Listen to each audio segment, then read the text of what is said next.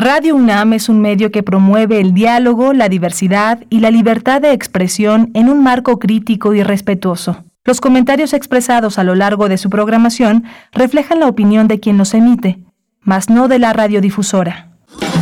Radio UNAM presenta Primer Movimiento, El Mundo desde la Universidad. Hola, buenos días. Ya estamos eh, al aire aquí en eh, eh, Adolfo Prieto 133 en Radio UNAM. Esto es primer movimiento. Estamos enlazados a la Radio Universidad de Chihuahua en Ciudad Parral, Ciudad Delicias, la ciudad de Chihuahua, Ciudad Cuauhtémoc, todas ciudades con una programación propia, una programación local con personas que todos los días están al frente de este esfuerzo que hacemos las radiodifusoras universitarias. Hoy está Emanuel Silva en el control de la cabina, en los controles técnicos de este de ese trabajo que se llama Primer Movimiento. Está Violeta Berber en cabina, eh, en la asistencia de producción, Frida Saldívar en la producción ejecutiva y mi compañera Berenice Camacho en la conducción de Primer Movimiento. Querida Berenice, buenos días. Miguel Ángel Quemain, como siempre, con mucho gusto de acompañarte en este espacio matutino de Radio UNAM. Muy buenos días, buenos días. Iniciamos nuestra emisión de miércoles 13 de abril. Tendremos distintos contenidos. Vamos a tener la conversación con Daniel Sosa, director de escena, y Alejandra Ramos, actriz de teatro, para hablar de Las Profetas, una comedia de Carlos Alfonso Nava, eh, una comedia que le eh, ganó el Premio Nacional de Dramaturgia en 2021 y que se estará presentando en el Teatro La Capilla, del 13 de abril al 25 de mayo, vamos a tener los detalles de esta obra, Las Profetas, una comedia del absurdo sobre machismos, maternidades e inclusión. Vamos a tener la presencia de Pablo Granados, él es director de la Fonoteca, pero sobre todo es escritor. Es escritor, es un cronista eh, fundamental, importante de, eh, aspectos eh, muy relevantes que tienen que ver con el desarrollo de la cultura, del espíritu, de la música mexicana y latinoamericana. Hoy el tema de Pavel Granados es Sonidos del Huertismo, 1913-1914. En la segunda hora estaremos con Edgardo Calderón, coordinador de defensa de la organización Artículo 19, para hablar de los nuevos hallazgos que han presentado desde Artículo 19. Recuerden que esta organización ha acompañado el tema y a los familiares de las víctimas de aquel multihomicidio de la colonia Narvarte. Vamos a tener los hallazgos que con los que llegan a este 2022 sobre este caso que tuvo lugar precisamente en la colonia Narvarte en Ciudad de México hace ya varios años. Sí, vamos a tener también la poesía necesaria en la selección y voz de Berenice Camacho. Espero que me des la voz ahora a mitad de semana y a un paso también de que nosotros podamos tener nuestros, eh, pues nuestro descanso de vacaciones. Estaremos tanto jueves como viernes tomándonos unas vacaciones todo el equipo de Primer Movimiento. Por supuesto que van a tener contenidos diversos que les hemos dejado listos, preparados eh, con la dirección, como siempre, de Frida Saldívar y el apoyo de Violeta Berber. Nosotros nos vamos dos, dos días, jueves y viernes. Tendremos la mesa de día para esta mañana, la crisis humanitaria en Europa que afecta a la frontera México-Estados Unidos es el tema que abordaremos con el doctor José María Ramos. Él es doctor en Ciencias Políticas y Sociología, profesor investigador del Departamento de Estudios de Administración Pública en el Colegio de la Frontera Norte, miembro del colectivo CACEDE, es especialista en gobernanza, seguridad multidimensional y desarrollo. Y vamos a tener también sorpresas. El cabaret eh, sigue entre nosotros, así que bueno, siga atento a la transmisión, porque allá en Coyoacán, donde viven las reinas chulas y hacen vivir el, el humor, vamos a tener algunos regalos para nuestros radioescuchas. Nosotros vamos a ir en este momento con información sobre COVID-19 y recuerden que aunque estamos de vacaciones, bueno, ustedes les estamos leyendo en redes sociales las coordenadas arroba P en Twitter, primer movimiento UNAM en Facebook. Vámonos ahora sí con nuestra información sobre COVID-19. COVID-19. Ante la pandemia, sigamos informados. Radio UNAM. La Secretaría de Salud informó que en las últimas 24 horas se registraron 78 nuevos decesos, por lo que el número de fallecimientos eh, por la enfermedad de COVID-19 aumentó a 323.805. De acuerdo con el informe técnico que ofrecieron ayer las autoridades sanitarias, en este mismo periodo se registraron 648 nuevos contagios, por lo que los casos confirmados acumulados aumentaron a 5.723.862, mientras que los casos activos estimados en todo el país por la Secretaría de Salud son 5.267. En el ámbito internacional, el Grupo Asesor Estratégico de Expertos en Inmunización de la Organización Mundial de la Salud ha advertido que 21 países se mantienen por debajo del 10% de cobertura de vacuna contra COVID-19, lo cual pone en alto riesgo a las poblaciones más vulnerables. Kate O'Brien, directora del Departamento de Inmunización, Vacunas y Productos Biológicos de la OMS, dijo que los datos disponibles indican que la cobertura entre los grupos de alta prioridad es insuficiente todavía para brindar la protección necesaria contra la enfermedad grave y la muerte por SARS-CoV-2 mencionó que la cobertura de los trabajadores de salud es del 65% en general, con una cobertura inferior al 50% en algunas regiones, mientras que la cobertura para adultos mayores de 60 años es del 69%, llegando a ser del 24% en algunos países. En información de la UNAM, investigadores del Instituto de Energías Renovables de nuestra Casa de Estudios desarrollaron un videojuego con el que enseñan alumnos de licenciatura a fabricar celdas solares y medir su eficiencia al generar electricidad. Así el Neftalí Corpus Mendoza, integrante de este instituto, explicó que el videojuego consiste en que los estudiantes se encuentren en un laboratorio al cual se le acaban los recursos económicos para realizar investigación y existe el riesgo de que sea clausurado. Por ello deben hacer su mejor esfuerzo para obtener resultados y rescatar la inversión. El nombre de este videojuego es Safe Perovskite y proviene de una de las tecnologías fotovoltaicas investigadas en el Instituto de Energías Renovables, la perovskita eh, híbrida.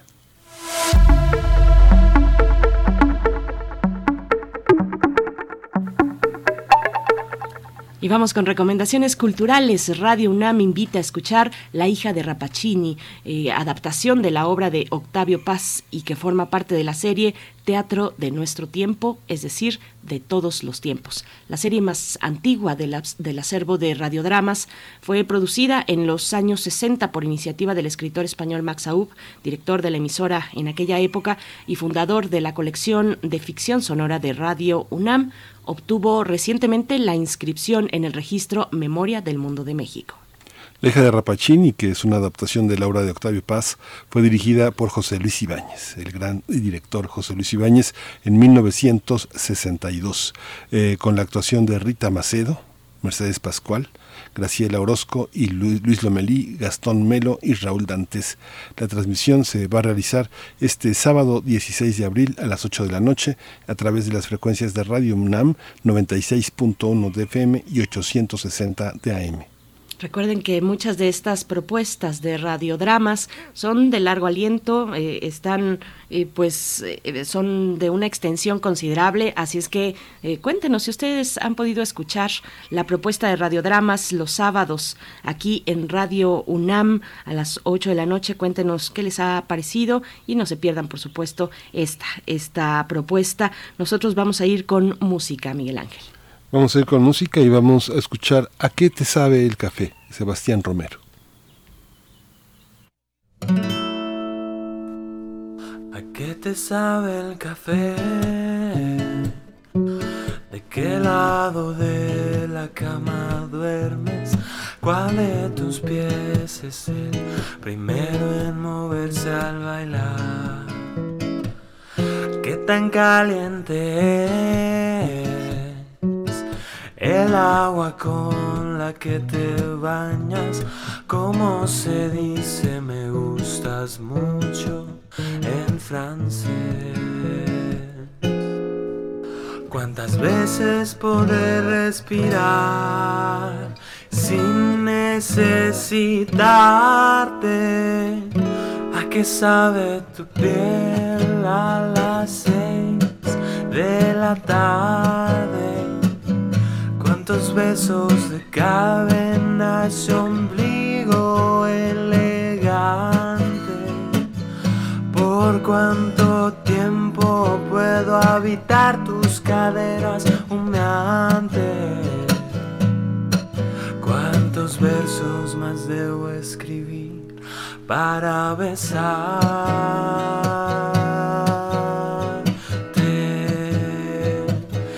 Qué le tienes temor? ¿Cuántos lunares hay en tu espalda?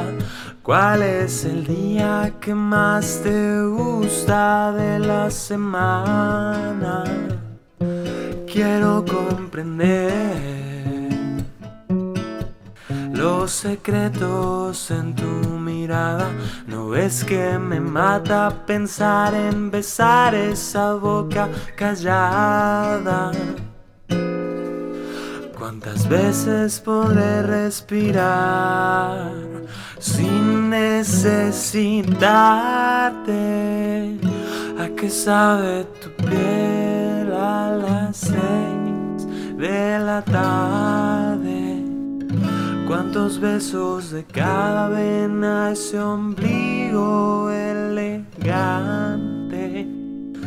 ¿Por cuánto tiempo puedo habitar tus caderas humeantes? ¿Cuántos versos más debo escribir para besarte?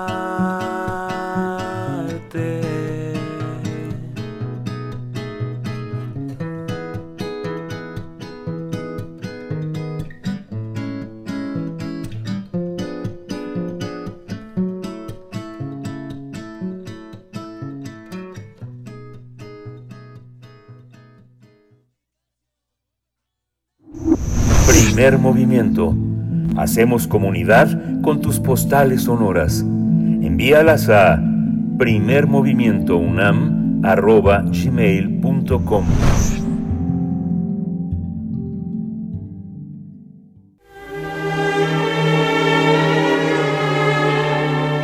Teatro, teatro, teatro. Corre el telón y disfruta de la función.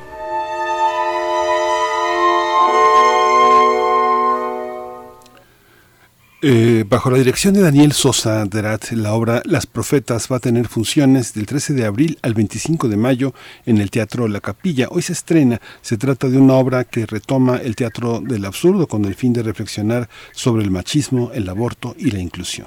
La dramaturgia de esta obra es de Carlos Alfonso Nava, galardonado con el Premio Nacional de Dramaturgia Emilio Carballido 2021 por su texto Cada soñador se duerme con sus zapatos de baile.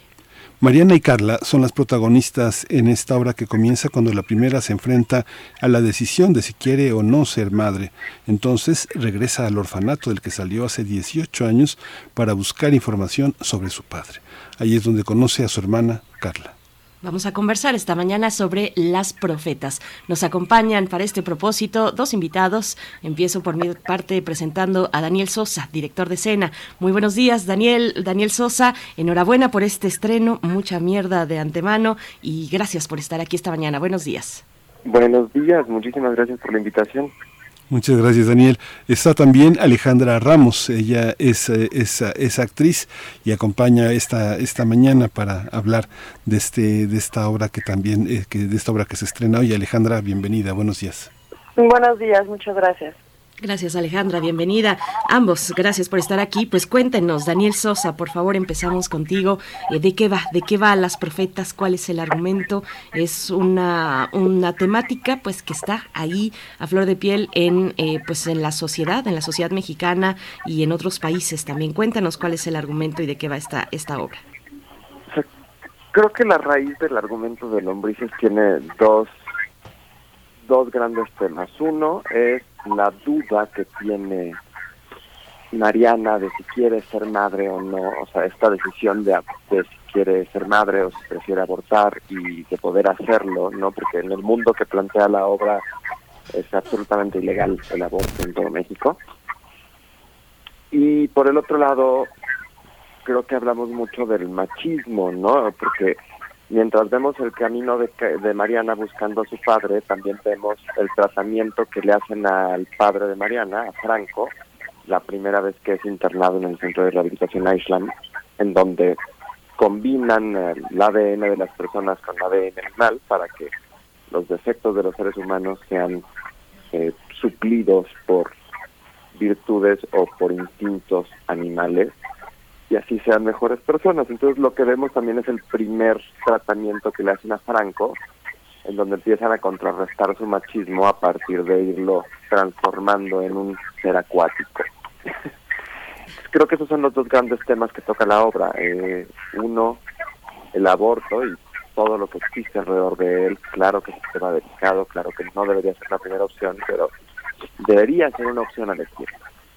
Y el segundo tema es, el machismo y, y la terquedad de muchos de aferrarnos a ciertas formas de pensar que, que pues, hay que revisar y empezar a dejar atrás, creo yo.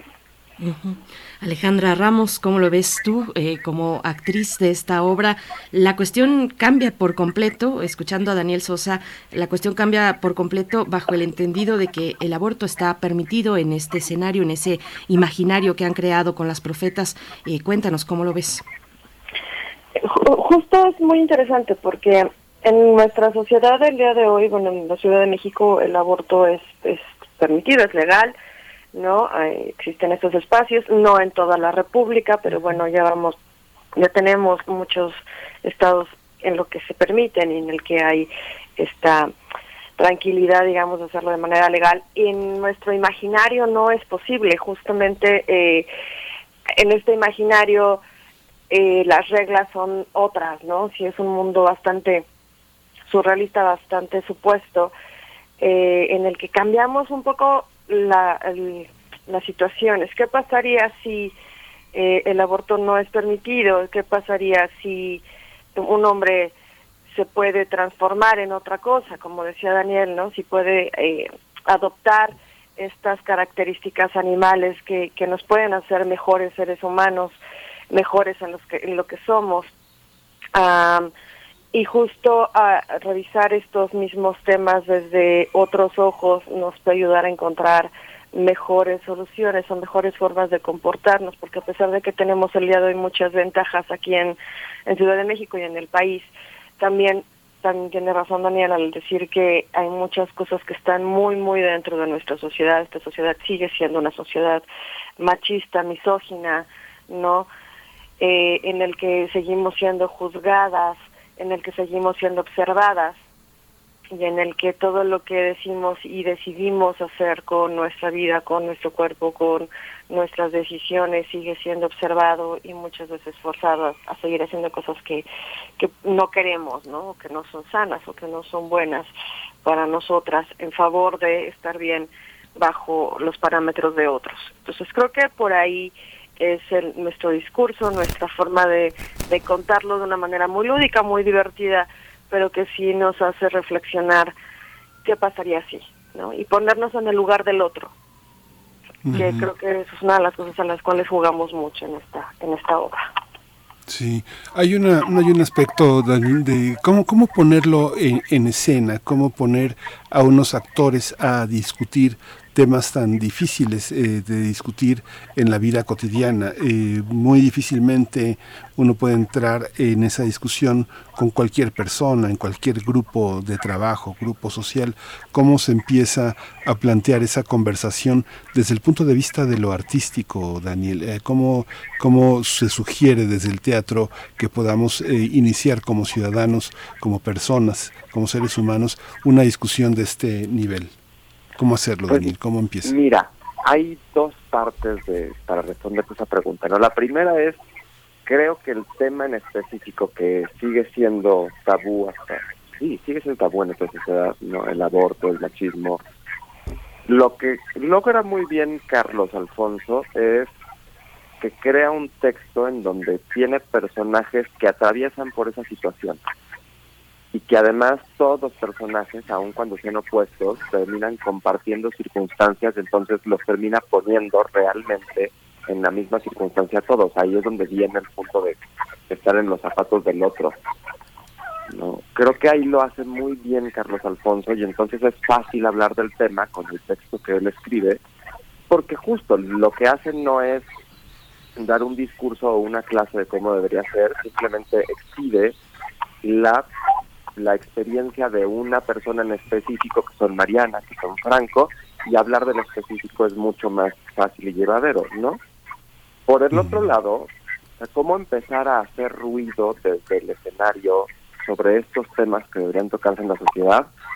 Hay una cosa que yo entendí hace un par de años ¿no? sobre la labor del teatro en la sociedad y yo decía, claro, o sea, lo que hacemos nosotros como teatreros es, ¿no? En una protesta el teatro es la olla y la cuchara que hace ruido. Nosotros hacemos escándalo para que la sociedad entonces preste atención al tema y hay otros sectores de la sociedad, eh, de la sociedad civil sobre todo, ¿no? Que ya se encargarán de, darle estructura, de darle forma, de hacerlo, de legislarlo, de muchas otras cosas que requieren. Nosotros por lo pronto lo que hacemos es hacer un mucho escándalo y que esto llame la atención de las personas. Eh, ¿Cómo, Alejandra, cómo es eh, desde la revisión de la historia personal como actriz, como persona, cómo dialogan en ti esos aspectos y cómo, cómo le, cómo mides? Bueno, hoy van a estrenar, pero cómo, cómo se le mide en estos temas la temperatura al público. Generalmente las personas pues van al teatro porque se identifican con los temas, quieren saber más cosas. Generalmente las personas no van necesariamente de manera consciente a ser choqueadas, sino a tratar de entender cómo, lo, cómo es esta misión, cómo dialogas contigo misma, con el personaje y en esta propuesta que tiene Daniel para eh, la actuación, cómo conviven estos, todos, todos estos cruces de caminos. Fíjate que sí, sí, durante el proceso obviamente sale todo lo que uno opina, ¿no? La opinión personal, la opinión de vida, nuestras propias circunstancias. Por supuesto que ahí fueron fueron tocadas, nos, nos hizo repensarnos a nosotros mismos, tanto como hombres como mujeres, nuestra situación y nuestra forma de convivirlo, de vivirlo, y de ahí partió también la forma en la que queremos contarlo, ¿no? Si, si hubo estas eh, revisiones de todos estos temas. Y sabemos que, que son temas que obviamente hay gente a la que le la gente que va a ir en estos días seguramente será gente que comparta un poco eh, nuestras nuestras formas de pensar y de sentir, pero yo creo que lo importante, y lo platicaba el otro día justo con Daniel, es eh, que lo vean las personas que, a lo mejor no están tan de acuerdo, porque justo ahí es donde viene el diálogo, ¿no? Y ahí es justo donde viene a lo mejor el, el empezar a platicar otra vez de estos temas que siempre están ahí y donde podemos tener diálogos en los que podemos repensar estas, estas situaciones que siguen siendo importantes, imperativas y que debemos seguir modificando y cambiando, ¿no? Tanto nuestras actitudes eh, en cómo nos relacionamos entre hombres y mujeres, como eh, se plantean las leyes, ¿no? Ya después en la forma en la que vivimos y convivimos como sociedad, como una sociedad organizada, que, que la organización de la sociedad sí tenga un peso específico en la forma en la que somos legislados. Eh, que ese es el camino, pues siempre ha sido el camino de la, de la democracia y la forma en la que se generan las sociedades. Entonces creo que esta obra efectivamente nadie va al teatro a ser choqueado eh, y cuando lo logramos de una manera eh, desde, la comedia, desde las cosas que suceden, los, como dice Daniel, tampoco es que seamos, tengamos un discurso serio, nos pongamos súper dramáticos ahí, no, las cosas suceden, los personajes están en una situación y nosotros lo que hacemos es acompañar a estos personajes para que nos cuenten su historia, para que nos podamos reír eh, y compartir con ellos esta historia y a partir de ahí viene la reflexión. Mm, les aseguro que se la van a pasar muy bien, se van a reír mucho con nosotros, pero al mismo tiempo sí van a repensársela y ahí es donde creo que estamos encontrando el acierto de este montaje y creo que es por lo que a todos nos gusta tanto, lo estamos disfrutando tanto. Y la reacción del público, pues mira, hemos tenido un, par de personas que nos han visto, todavía no tenemos una reacción, bien dices, hoy estrenamos eh, tan clara, pero creo que está funcionando y hoy pues sabremos y ajustaremos lo que haya que ajustar para que esto suceda como nosotros lo imaginamos, ¿no? Eh, Daniel Sosa, me voy a seguir sobre el argumento porque hay un punto que me llama mucho la atención que tú mencionabas, eh, esta cuestión de transformarse en mejores seres no precisamente humanos. Eh, a mí me suena un poco a transhumanismo. A mí, de entrada, primero, está el transhumanismo que supone pues transformar la condición humana mediante em, pues múltiples desarrollos de tecnologías para mejorar las capacidades humanas. Cuéntanos un poco eh, desde dónde miran esa parte de la obra, eh, cómo encaja con lo que se expone respecto a los vicios de la sociedad. Cuéntanos un poco esta parte. Pues mire, específicamente eh, lo que sabemos, ahora sí que hasta incluso yo, ¿no? Lo que sé de esa parte de la obra es, hay un orfanato que se llama Bajaí, que es en donde los padres que abandonan a sus hijos dejan a los niños, ¿no? Eh, los dejan en el orfanato, en Bajaí los crían se vuelven adultos. Y lo que sucede en este centro es que tiene otra otra sección, digamos así, que es Islam, que es el centro de rehabilitación, en donde se internan los padres y se les se les transforma creo que el transhumanismo me parece un buen término quizás no porque la idea justo es que al, al integrar estas virtudes animales ellos se vuelvan mejores padres y entonces regresen por sus hijos.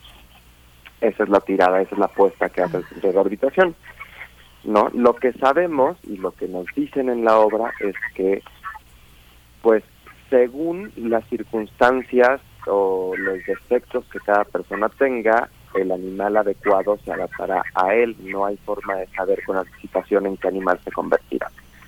Y la otra cosa que sabemos es que el tratamiento se considera exitoso cuando se encuentran en un punto intermedio en el que son mitad animal, mitad humano y entonces conservan su humanidad, pero también tienen cosas de instinto animal.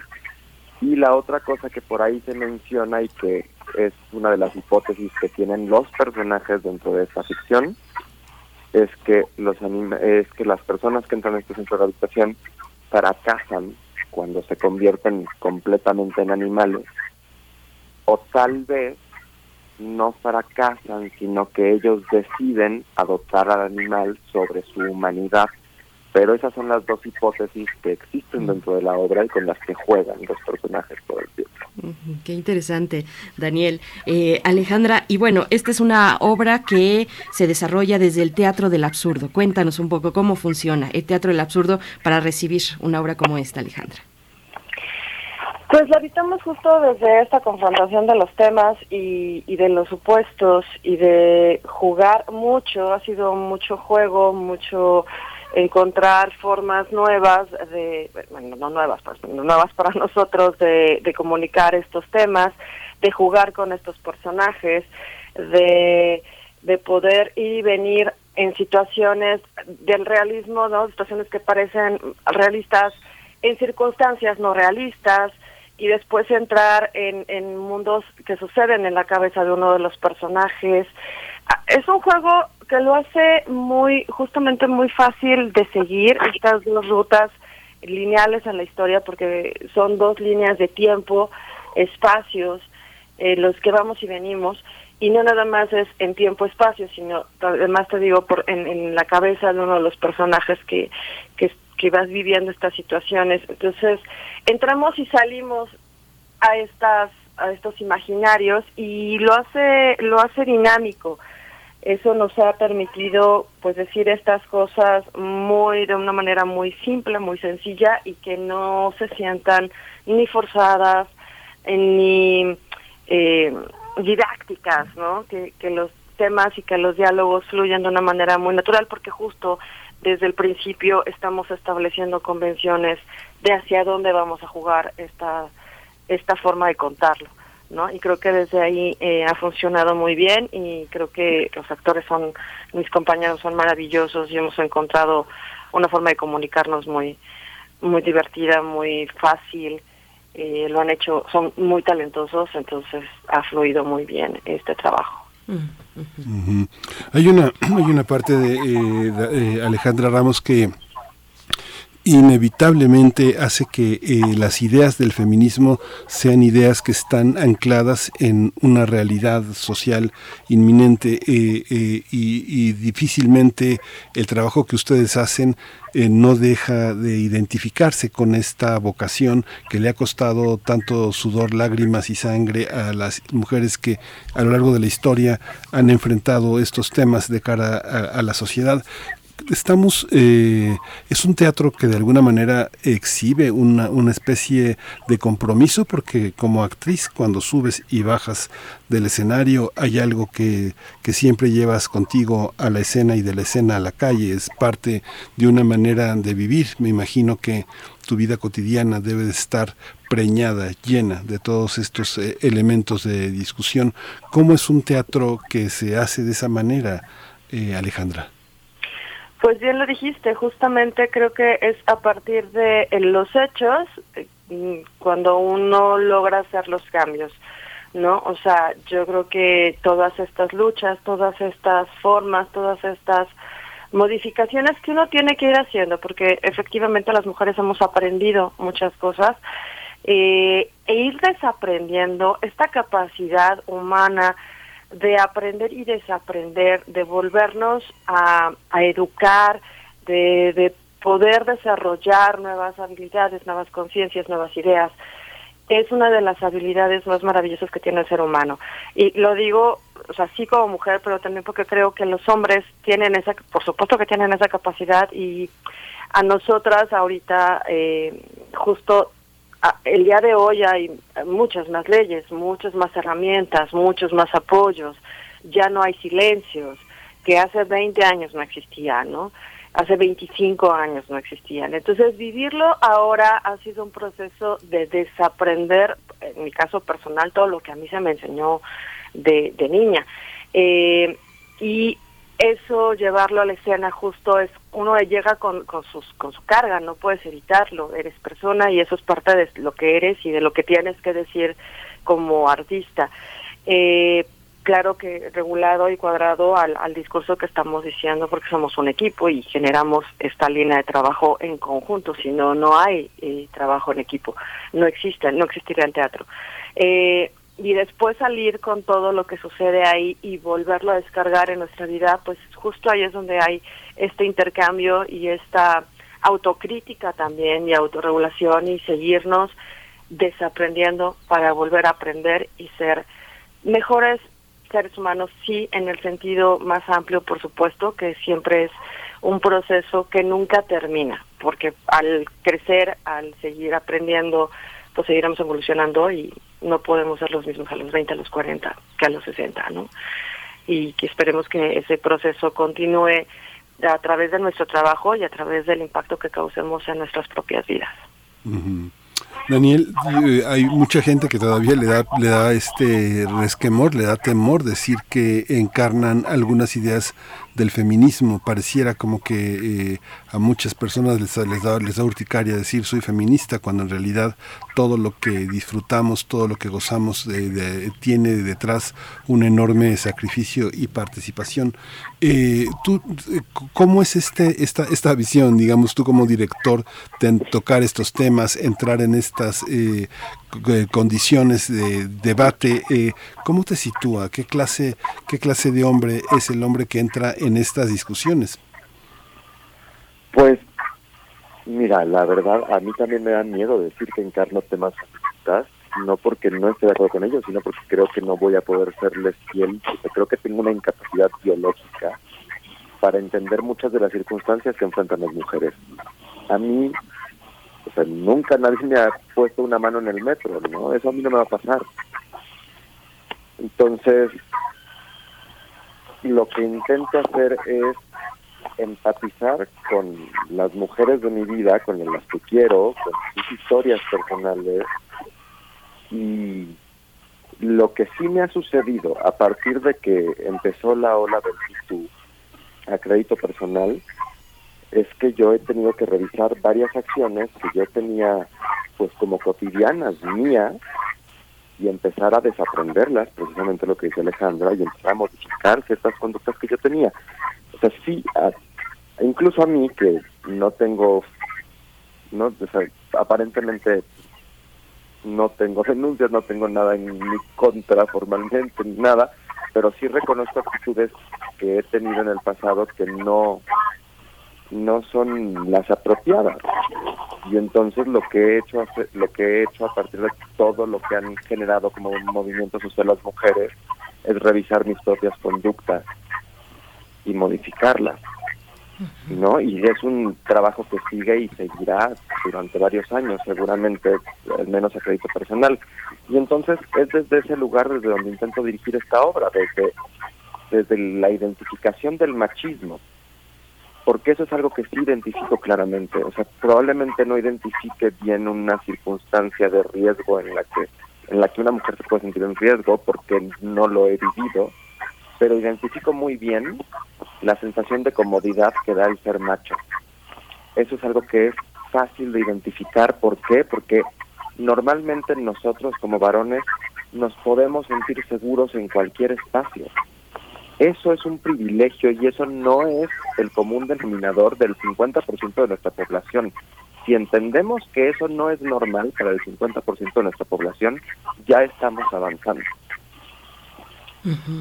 Daniel Sosa, qué, interesante y qué importante escucharte, escuchar eh, pues también desde la creación escénica estas eh, propuestas, estas posturas. También se aborda desde el humor, el humor ha sido el humor políticamente incorrecto, eh, lo ponen así, pero bueno, yo creería que no está solo en, ese en esta tarea de desaprender, todas las personas estamos en ese proceso, habitemos el género que habitemos, pero, pero bueno, vamos, vamos también con, con otra cuestión que me, gustaría preguntarles ya acercándonos al cierre.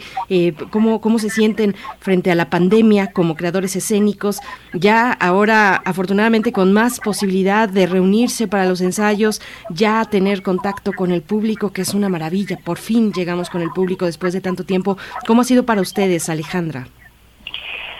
Pues sí ha sido un proceso em, interesante, creo yo. Eh, en los teatros, pues finalmente la actividad teatral no paró, la actividad de las compañías no paró, siempre se encontraron las maneras en las que teníamos que seguir creando, seguir haciendo cosas, seguir viviendo. Y sí se extrañó, sí hubo una exploración, sí hubo otras cosas que no en su momento funcionaron o no, pero el contacto con el público, eh, esa discusión que en algún momento hubo de si había cosas que se iban a quedar o no, pues no.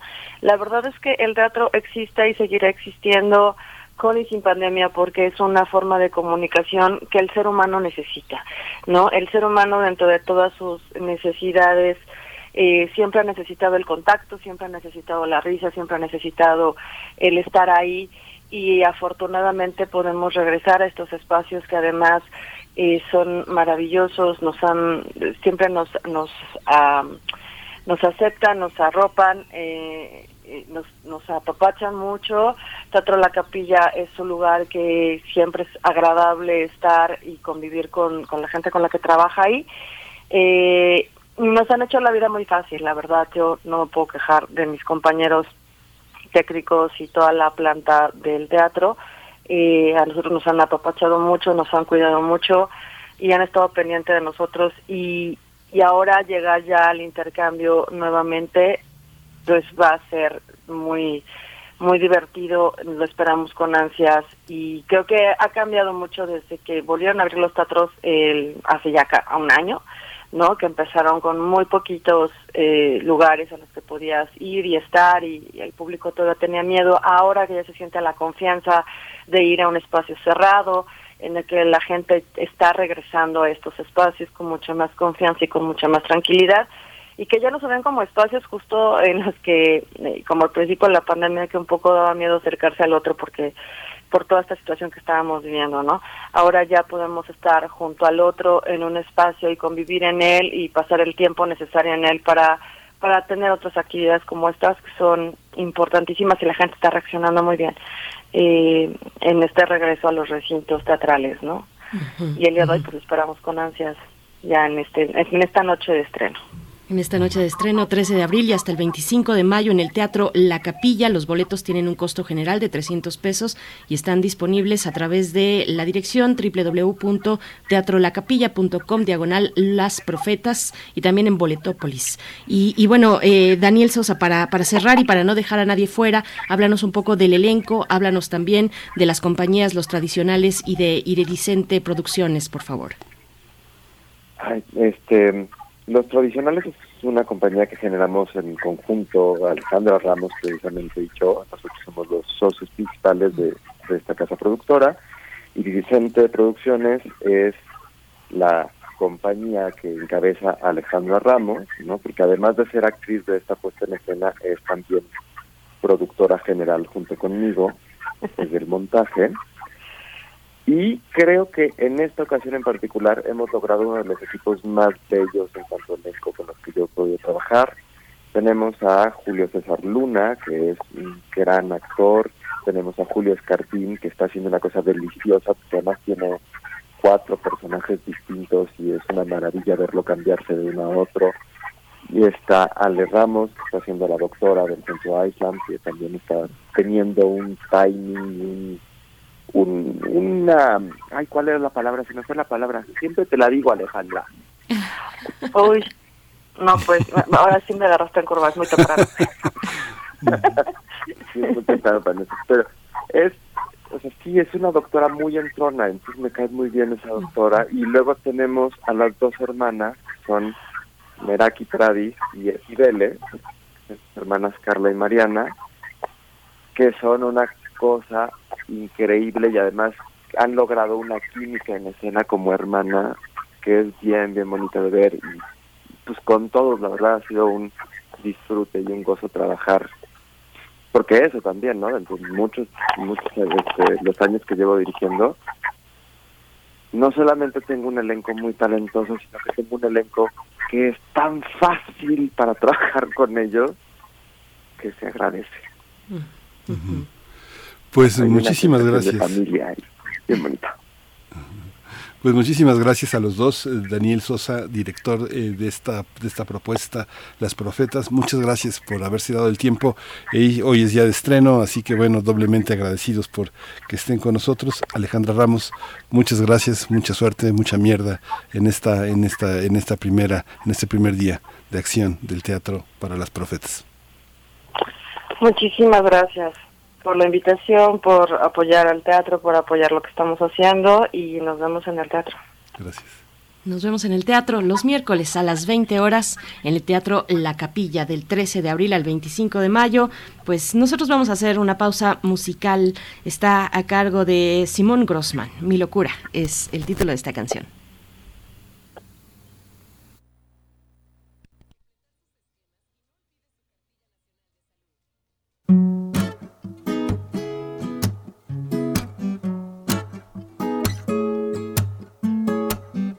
Mi locura no es mental, es estar enamorado de ti. Mi locura aprendió a hablar, ella es divina y se parece a ti. Mi locura es confusa, mi locura es muy tierna, mi locura rebota y hace falta que entienda. Mi locura se pasa imaginando mil cosas, mi locura está loca, loca, loca. Soy un loco de amor, soy un loco de atar, soy un loco que baila cuando hay que caminar.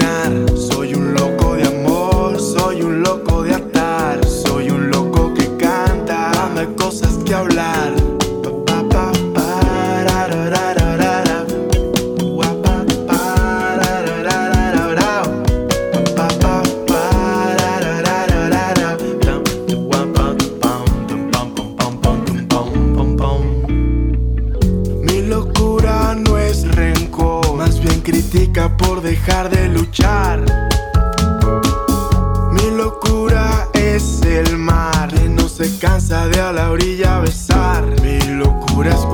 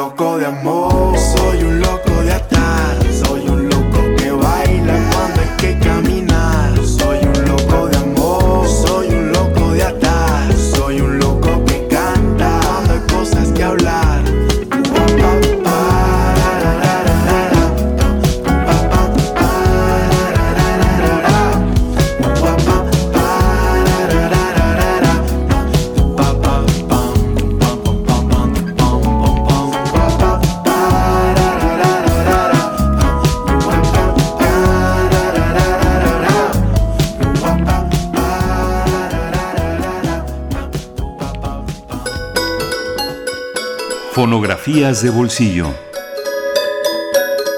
Sonidos del huertismo es el tema de esta mañana en nuestras fonografías de bolsillo con Pavel Granados. Él ya se encuentra detrás del micrófono, bueno, en la línea. Él es escritor y director de la Fonoteca Nacional y nos da como siempre mucho gusto contar con tu presencia, querido Pavel. ¿Cómo estás? Muy bien, Bere, querida Bere, querido Miguel Ángel. Pues igual, muy contento como siempre de estar platicando aquí con ustedes, con ustedes estos miércoles. Gracias. Fonografías de bolsillo. Pues Fíjense que eh, hemos, eh, eh, creo que hemos platicado mucho acerca de los sonidos de la revolución, he traído algunas cosas, algunos ejemplos de esos momentos en los que desafortunadamente no se grabó en, en la ciudad, bueno, en nuestro país no se grabaron cosas y sin embargo, fíjense que creo que de manera muy precisa hemos platicado poco del huertismo, creo que nada, ¿verdad? Pero pero creo que aunque aun cuando el huertismo es la época en que se inauguró ese silencio fonográfico en nuestro país, creo que no está de más tratarlo un poquito así de manera más este eh, eh, eh, precisa pues este este periodo lo primero que se me viene a la cabeza de del huertismo es que uno pensaría que la gente en la Ciudad de México recibió eh, la muerte de Madero y la llegada de, de Victoriano Huerta con gran indignación y pues no parece ser que todo lo contrario, la Ciudad de México recibió con gran alegría el, la llegada de Victoriano Huerta, un personaje al que las clases altas eh, recibieron como una posible reinstauración de don Porfirio, o sea que realmente se vio muy mal la Ciudad de México y sobre todo sus élites hace, en, bueno, en 1900, eh, en febrero de 1913, cuando llegó este la usurpación de, de Huerta, eh, pues eh, eso eso eso pasó aquí en la Ciudad de México, qué extraño, ¿no? Este, pero bueno, no tan extraño tampoco, pero, pero más bien creo que no, ¿verdad? Nada extraño que así se hayan comportado las élites mexicanas.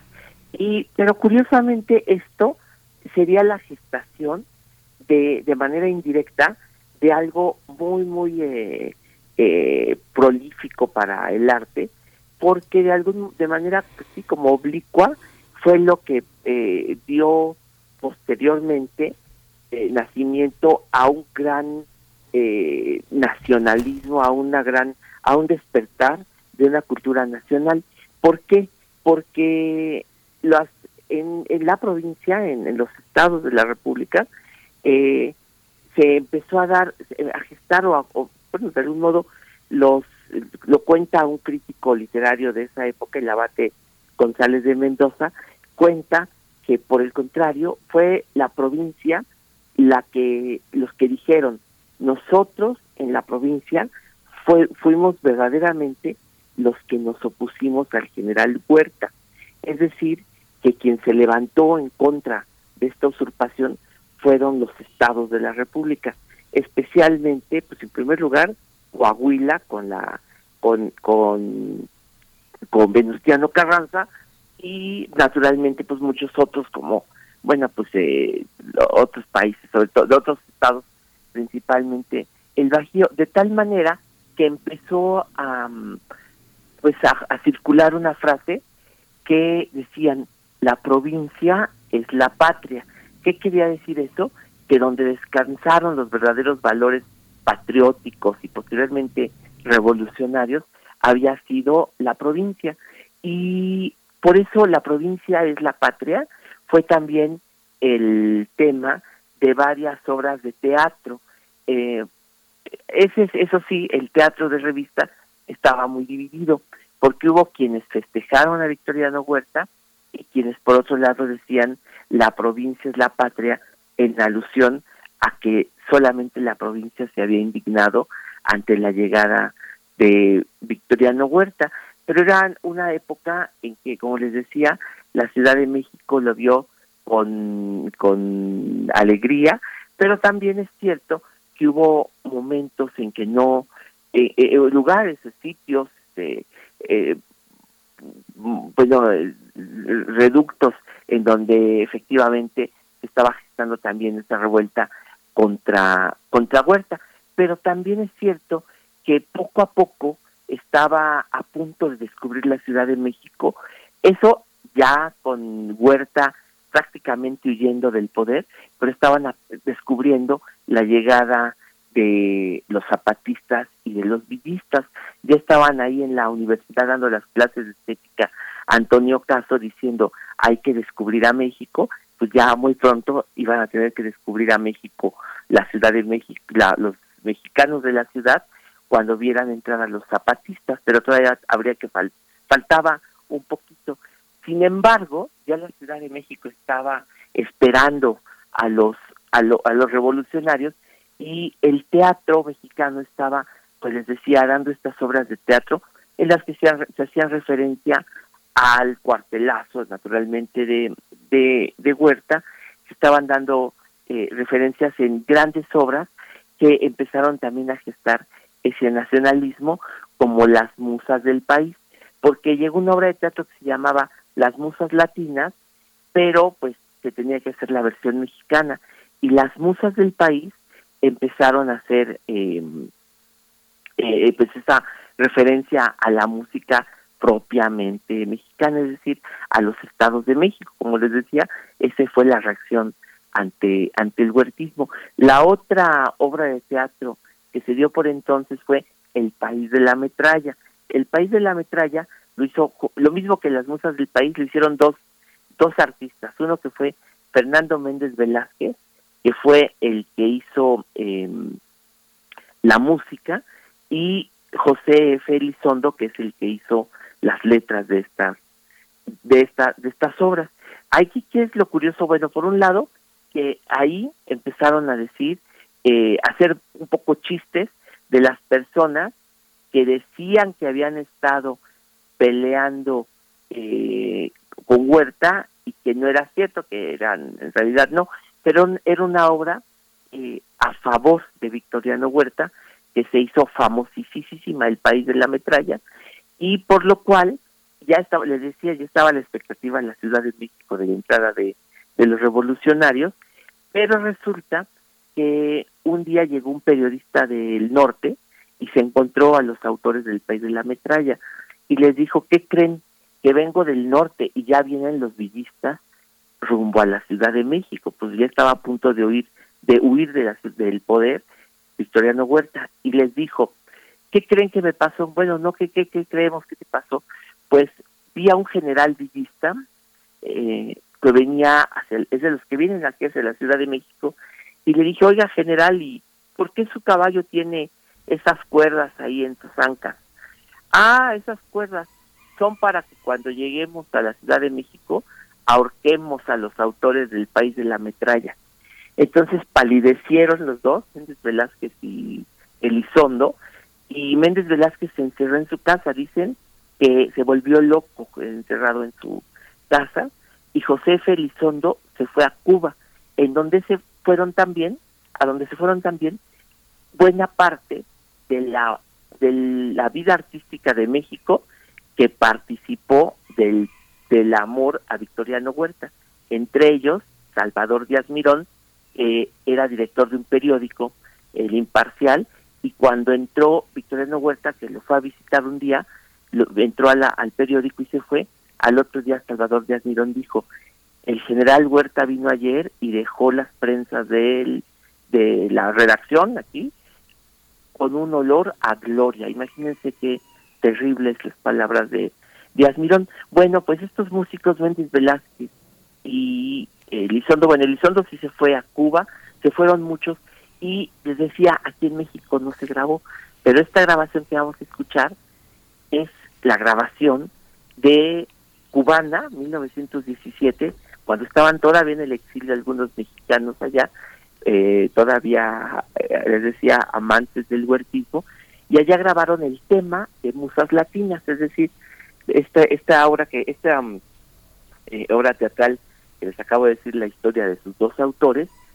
pues es la es de algún modo la canción del huertismo, que es chistoso, ¿no? Es Ojos Tapatíos, una canción pues que se ha seguido cantando, la grabó, la ha grabado todo el mundo, la verdad es que eh, desde Jorge Negrete, Pedro Vargas, y todavía creo que hoy los tenores que hablan de, tocan la música mexicana, la graban, son los ojos tapatíos, una de las canciones, por otra parte, más bonitas del repertorio de la música mexicana.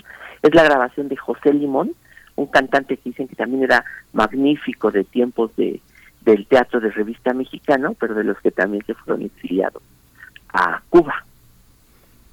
Pues estas son las, la, esta es la fonografía de bolsillo de hoy, este, y esta es la canción que se llama Ojos Tapatías. Ojos Tapatías. Pues vamos a escuchar, Pavel, y nos aprovechamos para despedirnos de la radio de Universidad de Chihuahua. Nos escuchamos eh, mañana, mañana será grabado y el viernes también, y el lunes nos encontramos de nuevo en vivo aquí en Primer Movimiento. Muchas gracias, Pavel. Gracias a ustedes, de Miguel Ángel. Un abrazo. Vamos a escuchar. No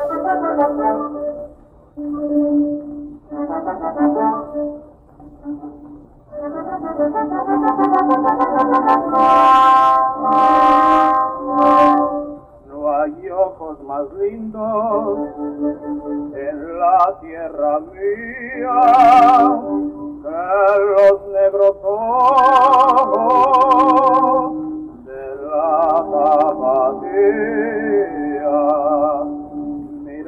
que matan, ardientes pupilas, noche cuando duerme, luz cuando nos mira.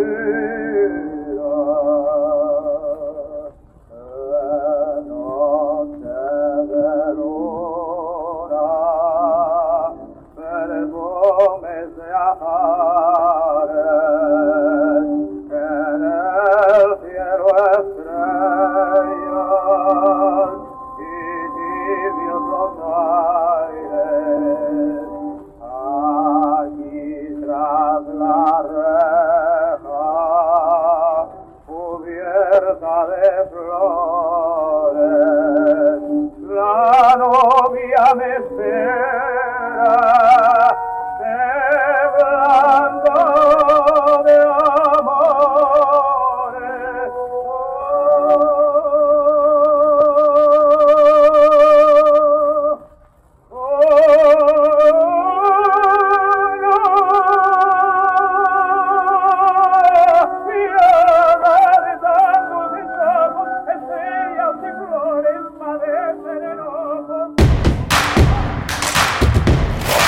En redes sociales. Encuéntranos en Facebook como Primer Movimiento y en Twitter como arroba PMovimiento. Hagamos comunidad.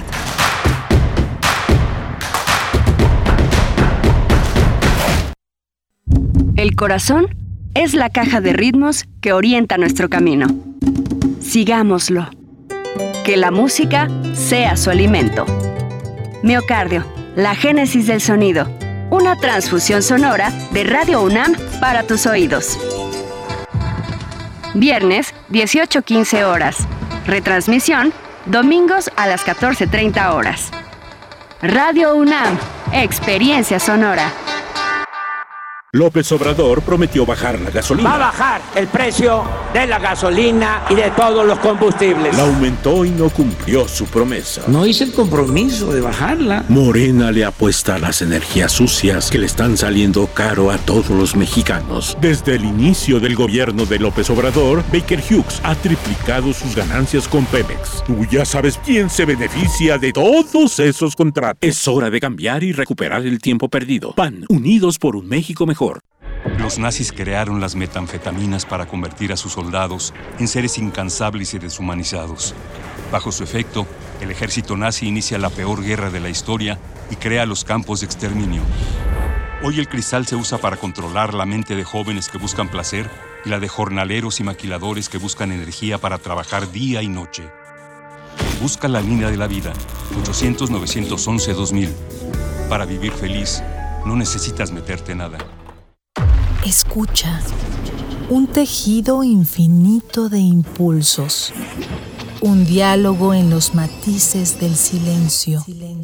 Islas Resonantes. Pensar el mundo a través del sonido. Quinta temporada. Reflexiones y entrevistas en torno a la escucha con Cintia García Leiva. Miércoles a las 16 horas después del corte informativo. Retransmisión sábados a las 19 horas. Radio UNAM. Experiencia sonora.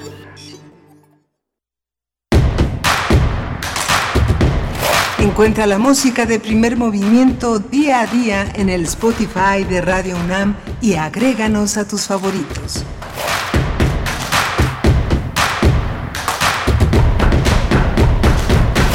8 de la mañana con dos minutos, 8 de la mañana con dos minutos. Aquí estoy ya bien eh, en el nivel de mi voz para darles la bienvenida en esta segunda hora de transmisión.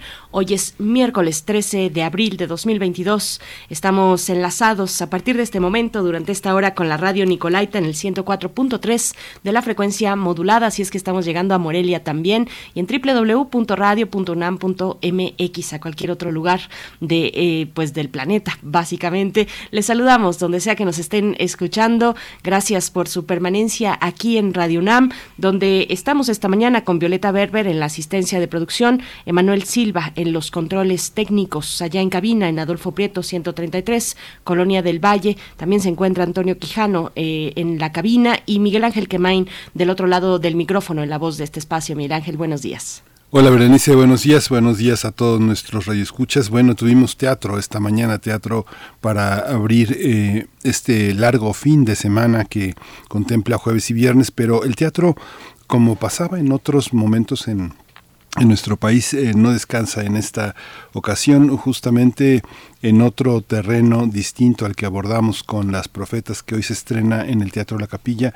Mañana, mañana continúan las funciones de la persona deprimida con Carolina Politi. Es una puesta en escena de este gran director argentino Daniel Veronese también que adaptó este este texto de David Foster sobre la depresión sobre esta esta sombra que se convierte en esta ocasión en un monólogo. Está en el teatro El, el Milagro en Milán 24 en la Colonia Juárez. Van a tener funciones jueves viernes sábado y domingo. No descansan no descansan muchos teatros en la Ciudad de México hay que estar atento a la cartelera porque veo que en muchos espacios no se ha no se ha hecho la difusión suficiente para mostrar que hay una opción de esparcimiento, de diversión, de entretenimiento y al mismo tiempo la posibilidad de encontrarse con producciones muy interesantes. Esta obra que protagoniza Carolina Politi vale muchísimo la pena. Está en el Milagro y va a estar hasta el 24 de abril, así que cuatro funciones en este fin de semana vale mucho la pena acercarse a este trabajo. Sí, Miguel Ángel, hay que revisar la oferta, como dices, anticipadamente antes de hacer los planes. Eh, por ejemplo, la Fonoteca Nacional, que hace un momento estuvimos con Pavel Granados, director de ese recinto que resguarda la memoria sonora de México. Bueno, pues la Fonoteca Nacional abre, estará jueves 14 y viernes 15 de abril, eh, pues va a permanecer cerrada hasta el próximo lunes 18 de abril, es que ya se reanudan sus actividades. El día de hoy todavía está pero bueno, así muchos recintos, muchos recintos de quienes están pues visitando las distintas ciudades y se decantan, por ejemplo, por los teatros, por los museos, por recintos históricos, por eh, también eh, pues espacios de este tipo,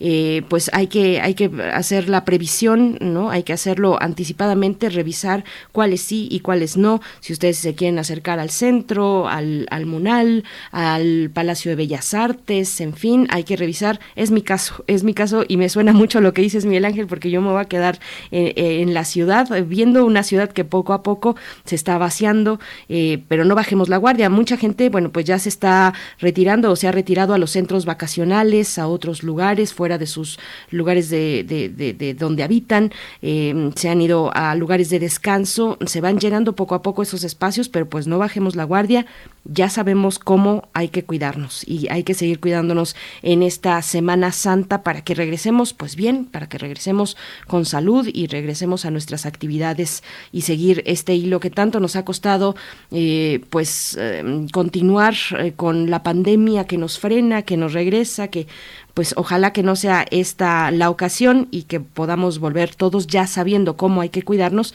podamos volver todos sin ningún problema a nuestras actividades luego de las de las vacaciones, Miguel Ángel. Distintos, pues, organismos, distintos organismos han reportado que, fíjate, de, estamos a 10% menos de, de, la ocupación turística que en 2019. O sea, antes de antes que la pandemia. O sea, 10% menos. O sea, todo está todo está lleno, la gente está saliendo, aprovechando estas vacaciones de una manera muy, eh, después de dos años, lo está haciendo a todo. Ojalá este, mantengan las precauciones necesarias, mantengan la atención, porque finalmente la pandemia continúa y eh, hay que protegernos. Eh, pero 10% menos es nada.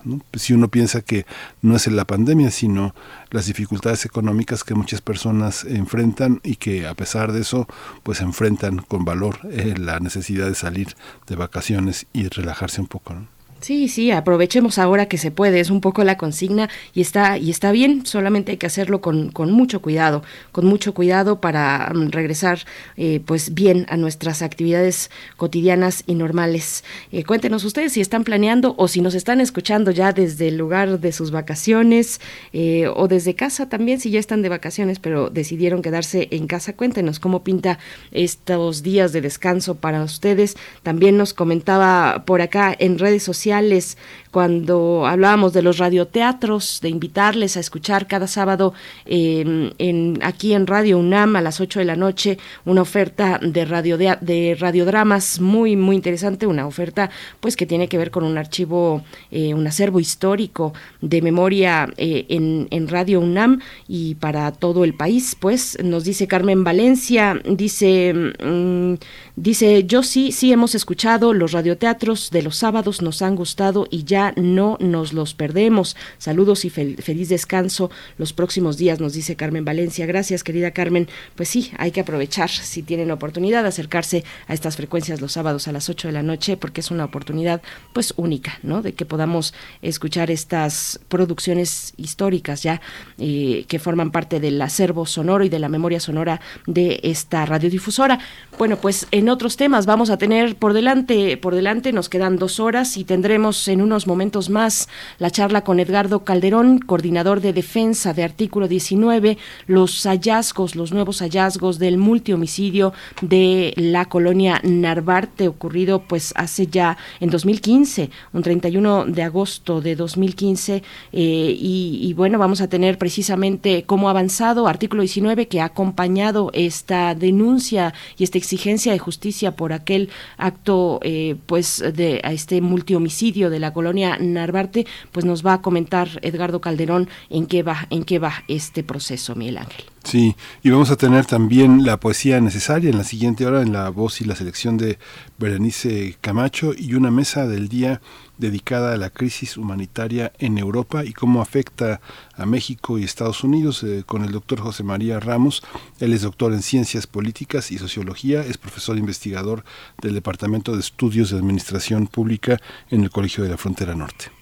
Por supuesto, nuestros contenidos para esta mañana, que todavía eh, quedan dos horas por delante, pero saludar nada más rápidamente a quienes están todavía pues escribiendo, quienes han estado escribiendo a lo largo de la mañana en redes sociales. Flechador del Sol pregunta por qué la Semana Mayor a veces cae en marzo y a veces cae en abril. Es la pregunta que nos hace Flechador del Sol y dice miércoles de Semana Mayor, sintonizando Radio UNAM, que tengan un gran día. Verónica Ocampo Torres también está por acá en redes sociales, Miguel Ángel Gemirán, Alfonso de Alba Arcos, David Castillo Pérez también eh, nos dice gracias por sus buenas intenciones nos dice con está hablando de la de la obra de la que estuvimos conversando Las profetas que se presenta en la capilla los miércoles de abril y de y de mayo. Ay, ya estamos muy cerca de mayo.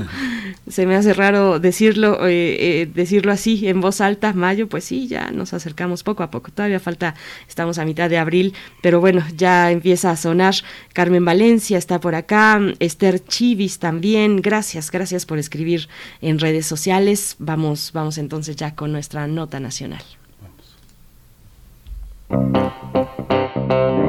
Nota Nacional. El 31 de agosto de 2015, el fotoperiodista Rubén Espinosa, la activista Nadia Vera, la modelo Mael Virginia Martín, la maquilladora Yesenia Quirós y la trabajadora doméstica Alejandra Negrete fueron asesinados en un departamento de la calle Luz Aviñón en la colonia Narvarte. A siete años del multihomicidio en la colonia Narvarte de la Ciudad de México, la organización Artículo 19, del lado de los familiares, acompañando a los familiares de las cinco personas asesinadas en la colonia Narvarte en julio de 2015, anunciaron nuevos hallazgos en la investigación.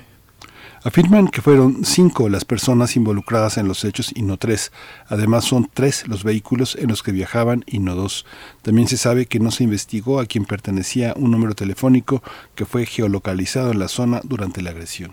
La organización no gubernamental Artículo 19, junto con familiares de las víctimas, explicaron que fueron ellos quienes accedieron, después de seis años de investigaciones, a varios videos. Los familiares indicaron que estos hallazgos los realizaron peritos de manera independiente, con las mismas pruebas que han tenido las autoridades de la Fiscalía General de Justicia de la Ciudad de México durante todo este tiempo pues vamos a tener una conversación, un análisis de las nuevas evidencias sobre este caso, este lamentable caso y el papel de las autoridades. Nos acompaña con este propósito Edgardo Calderón, coordinador de defensa de la organización Artículo 19. Edgardo Calderón, muchas gracias por estar esta mañana con nosotros. Bienvenido a Primer Movimiento. Hola, buenos días, Berenice. Buenos días, Miguel. Gracias. Gracias, Edgardo quisiera que empezáramos porque reconstruyeras un poco, eh, se dice una investigación independiente con los mismos recursos que tiene la Fiscalía. Eh, unas personas que fueron asesinadas con unas familias alrededor, con distintas intensidades, con distintas fuerzas y recursos para buscar la justicia. Cuéntanos un poco, reconstruye un poco desde esa parte independiente, cómo lo lograron, cómo conjuntar esos esfuerzos, porque tiene que ser tal vez una labor de conjunto, me lo imagino, pero cuéntanos tú, ¿cómo fue? Sí, bueno, pues como, como bien lo dices, eh, es un esfuerzo por parte de las familias, y digo, es un esfuerzo en el sentido de que como víctimas indirectas del, hecho, y el tocar estos temas, y pues revive el dolor, el dolor de, de que sufren y, y bueno, pues el estar yendo, exigiendo en, reuniones con, con las autoridades y apegarse a recursos legales para, para darle seguimiento y, y poder obtener datos, los mínimos por lo menos, y seguir en búsqueda de la, de la justicia, bueno, pues es lo que lo que han hecho las familias y pues los las organizaciones que acompañamos como artículo 19 bueno pues eh, las hemos estado apoyando y hemos estado llegándoles de, pues de asesoría de también de otras organizaciones aliadas que pueden facilitar pues análisis o, eh, estudios periciales como es el caso que, que nos trae a esta conversación los nuevos hallazgos. Y los nuevos hallazgos, o, o mejor dicho, nuevos datos de investigación, y fueron encontrados y fueron analizados por organizaciones aliadas, por peritos independientes que se aliaron con las familias, con la causa, con la búsqueda de la verdad. Y bueno, pues los resultados fueron eh, pues sorprendentes para para los, las organizaciones, los abogados que, hemos acompañado a las familias y para las propias familias, puesto que han sido eh, datos, son datos que, que siempre han estado ahí en la, en la investigación, en la indagatoria, siempre estuvieron ahí presentes, siempre estuvieron eh, a la vista y a la mano de la entonces Procuraduría, hoy Fiscalía, eh, pero no fueron objeto de investigación, no fueron objeto de análisis y bueno, pues arrojan datos muy importantes, ¿no? El hecho de que el 31 de julio del 2015 y participaran no solamente tres personas como lo ha sostenido, como lo sostuvo la Procuraduría, sino que hubo más personas involucradas, que eso siempre ha sido un, un tema por parte de las familias un tema en el que han insistido que han sido más personas las que participaron, bueno, pues después de siete años o de casi siete años, se puede visualizar en, los videos que, que, la propia fiscalía ha tenido en sus manos, pues sí, la participación de por lo menos cinco. Y participación en los hechos de ese día. Ahora, y esto no quiere decir que sea limitativo, esto no es limitativo a cinco. Y tenemos la certeza de que, bueno, pues hubo más partícipes, eh, autores materiales, eh, eh, por supuesto que sí, y bueno, pues también está pendiente la investigación del móvil de este, de este, de este multifeminicidio y homicidio de la colonia Nueva Edgardo eh, Calderón, también cuéntanos, pues, qué, significa eh, en términos de justicia, en términos de poder avanzar, eh, tener este acceso a las a la carpeta de investigación, tener un acceso al caso, siendo, bueno, ustedes por su parte una organización, como artículo 19 lo es, una organización de la sociedad civil y, y por el lado también de los peritos independientes, el tener acceso a las investigaciones, el poder revisar algunos materiales, como nos dices, nuevos datos eh, que se han revelado en la investigación. Cuéntanos cómo ha sido este proceso eh, a lo largo de pues estos casi siete años. Sí, gracias. y pues recordemos que, el hecho, este, este multifeminicidio y homicidio, ocurrió en el 2015, antes de la de la implementación de la de la reforma en, en justicia eh, penal es decir, antes del sistema acusatorio. Eh, en el sistema mixto, que era el que regía, eh, la investigación eh, se manejaba con secrecía, es decir, no las víctimas, perdón, las víctimas no tenían acceso a, a copias, a copias de la investigación y difícilmente tenían acceso a, a leer esa investigación y tenían que solicitar pues la visualización de, los videos, pero pues y videos específicos, es decir, de la lectura, de la investigación, teníamos que sacar datos para poder solicitar y acceso a esos videos. Y era era sumamente eh, revictimizante el, el hecho de que las familias, las víctimas indirectas, no pudieran saber a ciencia cierta qué estaba pasando en la investigación. Bueno, y por parte de la coadyuvancia de, los representantes, y pues siempre solicitamos copias de todo lo de todo lo investigado y siempre se nos fue negado. Y obviamente en el proceso, pues eh, eh, la, ruta a seguir es, es solicitar un amparo eh, indirecto para poder obtener esas copias, ¿no? Y sin embargo, aquí eh, hay un punto muy, muy importante. Eh, a la paz se llevó a cabo una queja ante la Comisión de Derechos Humanos del entonces Distrito Federal, eh, en la cual, bueno, se obtuvo la recomendación 4-2017, en la cual, pues sí, eh, hace puntual observación sobre esta, sobre la, sobre la el curso de la investigación y sobre los derechos de, la, de las víctimas, que bueno, pues eso nos ayudó mucho a, poder sostener la solicitud de copias, ¿no? Estamos hablando de copias de casi, en aquel entonces, 22 tomos de la investigación. Es hasta el 2020, a mediados del 2020, en la cual, eh, cuando eh, la Fiscalía nos otorga eh, o nos empieza a otorgar las copias de los de, todos los volúmenes.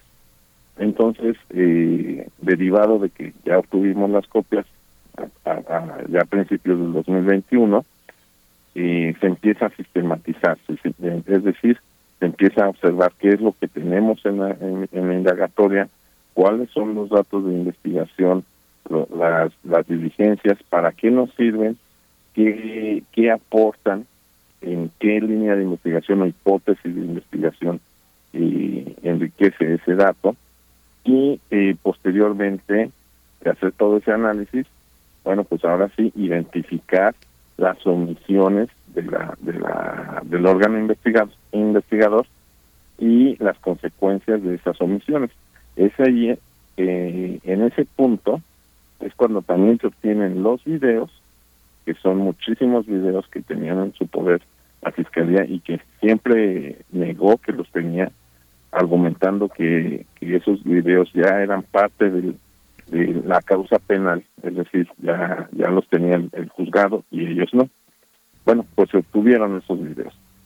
Eh, a la par de hacer estas conclusiones, empezamos a analizar los videos y bueno, pues arrojan bastantes eh, datos interesantes y, y, bueno, pues empezamos a investigar, nos allegamos de, de peritos independientes aliados eh, con la causa y pues nos arrojan resultados. Ese es el, el, en resumidas cuentas, el proceso o la ruta por la cual las familias han, han atravesado para la obtención de estos datos.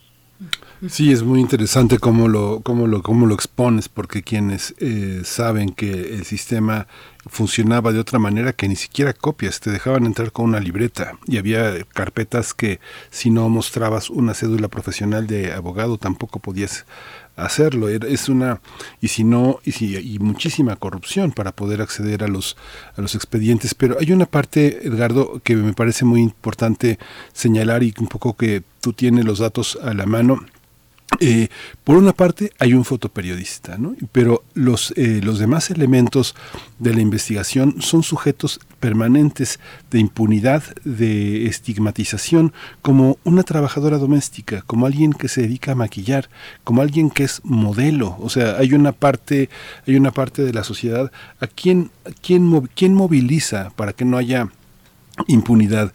¿Quién es el sujeto social que merece, en términos de comillas, la atención de las autoridades para que este crimen no quede impune. La cantidad de personas, de empleadas domésticas, de modelos, de, de personas que se dedican a labores que que tienen un estigma social o que tienen muy poca importancia en la escala en la escala de valores sociales cómo enfrentar esta situación con un conjunto tan heterodoxo tan tan distinto tan eh, poco uniforme. Cómo hacerlo cómo fue Sí, precisamente eh, desde el primero de, agosto del 2015, un día después del hecho, eh, la Procuraduría eh, pues estigmatizó a las víctimas, y quiso imponer una hipótesis en la cual pues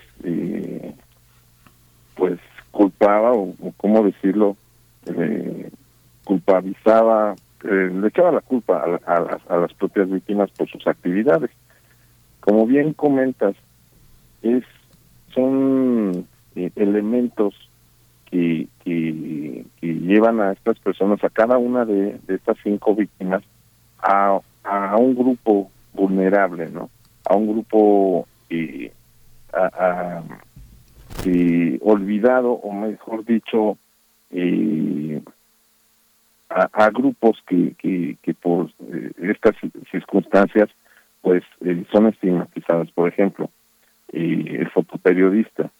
El fotoperiodista estaba huyendo del estado de Veracruz, estaba amenazado por el gobierno de aquel entonces gobernador Javier Duarte, que se desplazó a la Ciudad de México por seguridad. Bueno, ese ese ese antecedente que se tenía de, fotoperiodista pues no quería hacer no no se quería tocar no querían investigar sobre ese sobre ese tema porque conllevaba al, al hecho de, de que en la Ciudad de México pues era un santuario en donde la libertad de expresión estaba garantizada y donde no había este tipo de, de, de crímenes donde no había eh, delitos en contra de periodistas en donde no había grupos de, delincuencia organizada. Entonces no lo quisieron tocar.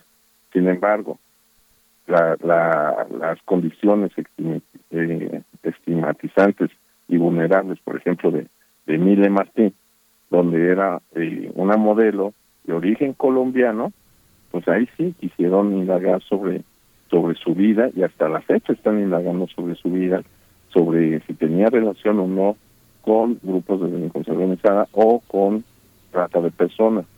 eh, vamos, el, el tema de, de la de, de Alejandra Negrete, donde es una trabajadora doméstica y pues también fue objeto de investigación no solamente eh, su, su vulnerabilidad, sino su posible relación con con con el con los victimarios, es decir, eh, en vez de investigar a los victimarios, investigaban a las víctimas. Entonces sí ha sido un duro proceso, ha sido un duro proceso eh, para cada una de, las de las víctimas. Por ejemplo, Nadia Vera, eh, defensora de, de derechos humanos, eh, que también fue desplazada de, Veracruz por amenazas del, gobierno de, Javier Duarte.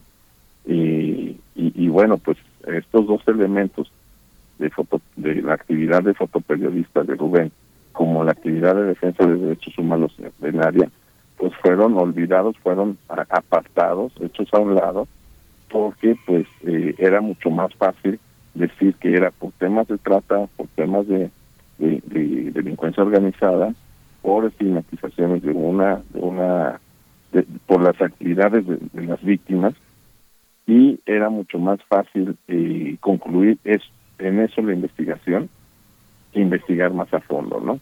Entonces, eh, sí, después de, varios años eh, y, de la, y de que la recomendación 4-2017 señaló que la, entonces Procuraduría tenía que, que ahondar en temas de investigación bajo todas las líneas de investigación posibles, bajo todas las hipótesis, es conforme se realizan mesas de trabajo con las familias, con los con sus representantes y las autoridades para llegar a, formar un plan de investigación.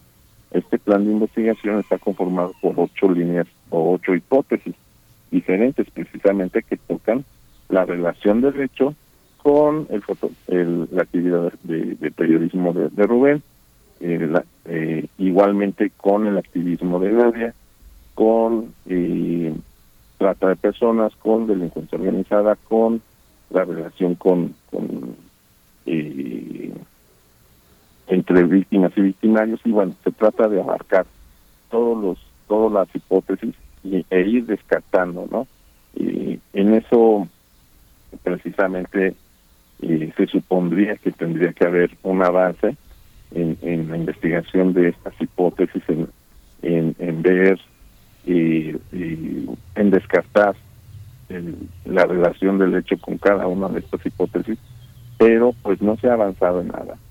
Y la Fiscalía hace tres años que empezó eh, su, su administración como tal, ya casi tres años, y pues llegó con, con un discurso de que, bueno, pues vamos a, a subsanar las omisiones y vamos a avanzar en estas hipótesis que ya se tienen y pues no no no no se ha podido no no ha no ha tenido la voluntad suficiente para avanzar Edgardo Calderón, eh, ¿cómo, ¿cómo recibe la fiscalía pues estos hallazgos que ustedes eh, que ustedes eh, muestran a la sociedad, que ustedes informan, eh, a- que, que llegan son hallazgos que llegan a través de peritos independientes? No debe ser pues fácil eh, llegar con la fiscalía y decir a ver tenemos esto, eh, cómo se incorpora, cómo es este proceso, cómo han sido recibidas estas eh, estos nuevos datos por parte de la fiscalía. sí para para esto cabe mencionar que desde hace meses eh, se le presentó a la, a la a la fiscalía avances. Hemos estado trabajando con estos datos eh, se los hemos llevado tanto al Ministerio Público al, al fiscal de- a, la- a, la- a- a su superior y, a su vez al coordinador y hemos estado escalando no de, pues ahora sí que de jerarquía y pues mostrando estos datos estos datos y otros que no no no no es debido mencionar. Y hemos estado exponiendo estos datos hemos estado insistiendo en que se deben de investigar que son omisiones fuertes de la investigación que podrían arrojar nu- nuevos elementos nuevas personas y, y la fiscalía ha sido un tanto renuente un, tanto reservada en el sentido de que eh, pone a disposición o pone ese, ese dato que nosotros llevamos a disposición de, la policía de investigación o al, al servicio pericial. Y el servicio pericial no llega a ningún a ninguna conclusión y policía de investigación no ve lo que nosotros vemos. Y bueno pues ha sido una batalla de estira y afloje en el sentido de que de que no es posible que, que, lo que lo que se ve en un video que no necesita ser perito para para ver y tres automóviles en vez de dos que no se necesita ser perito para ver cinco personas en vez de tres que no se necesita ser perito para para determinar que, que fueron que, que hubo datos que, que fueron eh, manipulados en, en investigación. Y, y la fiscalía dice no pues es que eh, pues yo me tengo que basar en los estudios que se hicieron en el 2015 o 2016 y pues estos nos arrojan los las mismas los mismos resultados es decir no no no nos no nos han aceptado los, los, datos o las conclusiones que nosotros tenemos y pues ha sido pues ahora sí que una una batalla con, eh, ahí entre la coadyuvancia y la y la fiscalía para poder exponer o poder elevar eh, eh, estos datos a otro nivel en el sentido de que bueno pues sirvan para llegarnos de la de la de la verdad y precisamente por esa situación pues las familias deciden hacerlo público. Las familias deciden hacer públicos ciertos datos porque pues la fiscalía no no no nos hace caso. Y bueno, después de la de la de la conferencia que hicieron las familias y que nosotros apoyamos, bueno, pues ya la, fiscalía ya está pues ahora sí que este con un poquito más menos de, de resistencia ya está investigando un poquito más a fondo, ya tuvimos una reunión con ellos para para ver en, qué más podíamos hacer o aportar para que eh, eh, se avanzara en la investigación y bueno pues la, la fiscalía sí ya se mostró un poquito más abierta no pero sí fue necesario hacerlo público. Lamentablemente si no si no lo hacíamos así no iba a pasar de, de ser eh, no no no podía escalarse o no no no se iba a dejar de ser un dato que se iba a quedar en el olvido igual que muchos otros datos que por cierto se han perdido por el paso del tiempo no que nosotros consideramos que son claves pero pues eh, a eso nos enfrentamos. Hay una hay una parte, Edgardo, que finalmente un caso que pasó hace tanto tiempo, hace siete años, se reabre, pero las consecuencias de que se abra son eh, verdaderamente importantes para nuestra sociedad. Finalmente, el modelo de, persecución, de, organización de la de persecución del crimen eh, muestra toda una parte ideológica, moralista, este, misógina, eh, también que tiene en estas investigaciones, como tú ya lo señalaste, perseguir a las propias víctimas para llegar al fondo de sus actividades, que sabemos que en muchos casos son muy eh, cuestionables socialmente por algunos grupos muy muy conservadores. Te quisiera preguntar, este, eh, por quién iban, por quién iban estos victimarios, quién era la quién era la persona eh, focal a quienes se dirigían estas estos ataques, pero también lo que también por otra parte me parece muy importante destacar es que eh, justamente en el caso de la de Yesenia Quiroz, eh, la maquillista. Eh, de Mail Virginia Martín, la, la, modelo, ¿no? en la que se fundan investigaciones que se ventilaron, se filtraron también muchos datos hacia la prensa sobre su actividad como trabajadora sexual. Hoy vemos, por ejemplo, una organización muy importante de mujeres, la Alianza Mexicana de Trabajadoras Sexuales, que es una organización de trabajadoras sexuales que trabajan justamente con el COPRED, con el Consejo eh, que tiene la ciudad para perseguir la discriminación. Justamente quien está hoy en la, en la búsqueda es una chica que le llaman Yumi, que desapareció eh, desde el 22 de marzo el 28 fue su último contacto eh, en, las redes y que finalmente la familia, la familia da su nombre, la familia se hace presente y la familia pelea, pelea porque se ha encontrado todo este tipo de elementos, cómo funcionan, digamos, un trabajo tan estigmatizado como puede ser, por una parte, el trabajo de las mujeres que luchan por las mujeres y por otro, el trabajo de las mujeres que se dedican al trabajo, al trabajo sexual o al trabajo de modelaje que siempre está como involucrado en, en esas cuestiones de trata de personas que las ponen en tanto peligro. ¿Cómo entender ahora esto, es, esto será un logro? ¿Cómo se materializará? ¿Cómo lo observas tú? Muy bien. Eh, sí, eh, es interesante eh, la primera pregunta y bueno, derivado de, de, saber, de querer saber que por quién iban, no, como como lo expresas, de saber eh, qué, cuál fue el motivo por el cual eh, se, se cometió este, este estos horribles hechos. Eh, pues ha sido la pregunta que, que ha taladrado la mente de las, de las familias y, y bueno, de sus representantes también. Eh, porque eh, en el sentido de que no sabemos eh, por qué se, se, coordinó un movimiento, mejor dicho, se coordinó todo un operativo y de, de, esta, de estos victimarios, por parte de estos victimarios, todo un operativo para ingresar al departamento, o sea, fue un operativo, estamos convencidos de que fue ensayado. Y justamente un día antes, o un, sí, un día antes de que Nadia Vera se mudara de este departamento, que, que Rubén Espinosa era y ahora sí que un amigo que, que se quedaba en ese departamento pues frecuentemente y que y que todo el mundo sabía que iba a estar ahí. Y que estaba presente Alejandra Negrete o sea realizando su trabajo y vamos hay muchas incógnitas en, en relación a, por qué molestarse en matar a cinco personas en esas condiciones de, llegar a, torturar y a, y a ejecutar como tal. ¿Y qué, cuál, cuál fue la razón por la cual hicieron todo esto? En la Ciudad de México, un día viernes a las dos de la tarde, digamos, un día muy activo.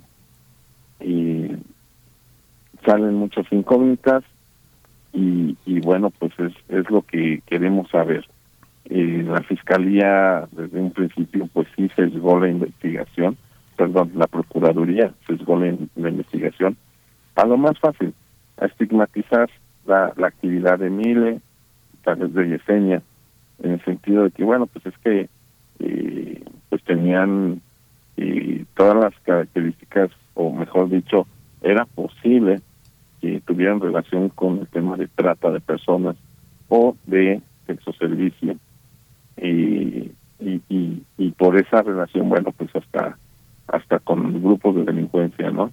Entonces se le hizo fácil a la Procuraduría cerrar esta esta hipótesis o, o cerrar filas alrededor de esa hipótesis de, de que esto fue por una eh, venganza, esto fue por una un ajuste de cuentas en contra de la colombiana, que pues, obviamente se, se referían a, a, a Mile, y con este estigma de que por ser colombiana tenía que ver algo con drogas, ¿no?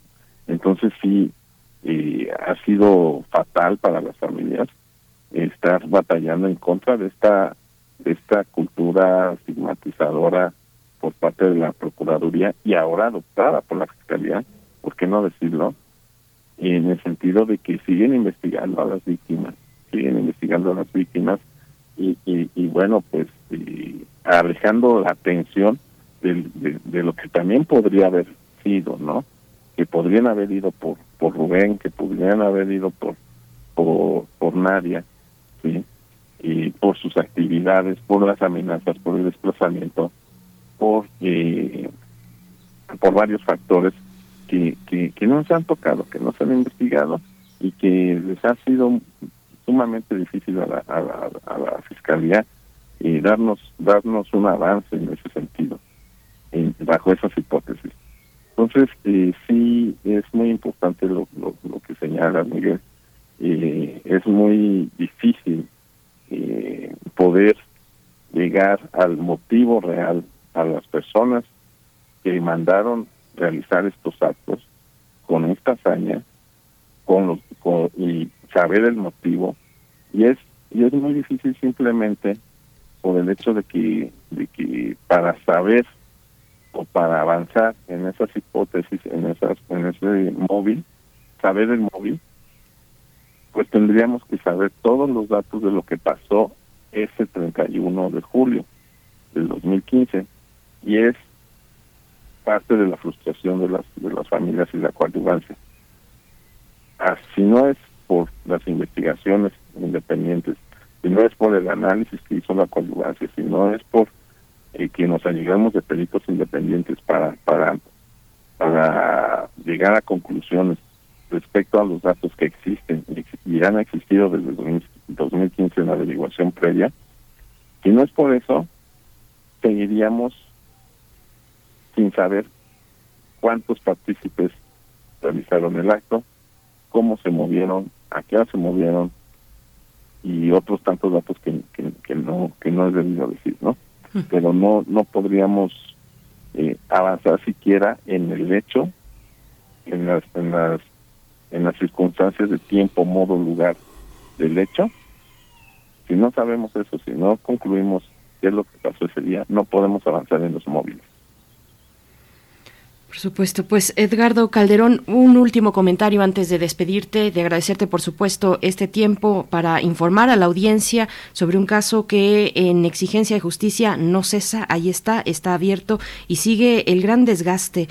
Sí un gran esfuerzo, por supuesto, el de las familias que no podemos imaginar después de casi siete años, pues seguir, seguir intentando pese a todo, pese a todo, pese a los estigmas, eh, pese a los cambios de gobierno, a la apatía también eh, de, funcionarios, en fin, eh, todo lo que ha significado este caso del multifeminicidio y el homicidio en la colonia Narvarte. preguntarte, pues, ¿qué esperan? ¿Qué esperan como organización con estos hallazgos? ¿Qué esperan como organización que acompaña a las familias en este largo proceso. Para ustedes también pues ha significado algo muy importante. Edgardo, cuéntanos por favor ya para, para irnos enfilando al cierre. Gracias. Sí, como organización definitivamente eh, lo que lo que esperamos de, la fiscalía es precisamente a llegar que lleguen a las familias de, de verdad y de justicia y por supuesto de no repetición. Eh, sería para nosotros y pues muy importante que, las familias se sintieran en cierto sentido satisfechas con la investigación que se, que sintieran que se allegaran de, de, todos los elementos posibles para saber la verdad que es por qué mataron a sus familiares si si el motivo fue eh, cual sea el motivo, cual sea el resultado, pero saber el por qué, creo que les daría un poquito de, tranquilidad. Y, y, bueno, como organización, eh, pues sería eso, sencillamente, que las familias estuvieran y pues allegadas de esta, esta verdad y de justicia. Y no podemos, y vamos, es la lucha de las familias. Nosotros simplemente apoyamos eh, con, con experiencia y con nuestros recursos y pues su lucha, ¿no?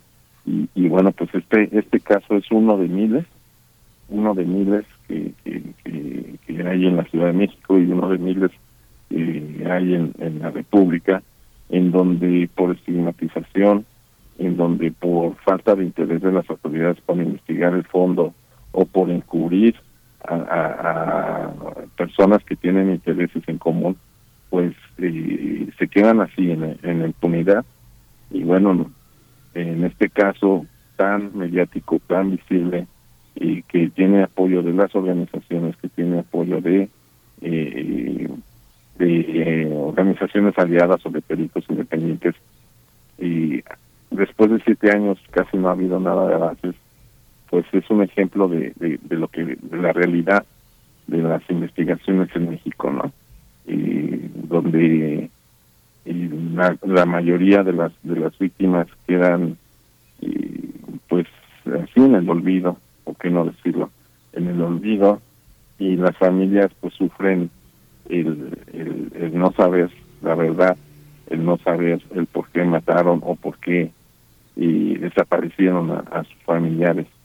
Entonces sí es muy importante para nosotros y pues seguir, seguir alzando la voz, seguir exponiendo este y otros casos, pero bueno, hablando de este caso, seguirlo exponiendo como una un, un caso emblemático, no un caso de, de miles, pero que tiene ciertas características que a lo mejor eh, podrían eh, ser eh, eh, cruzar con otros con otros casos, ¿no?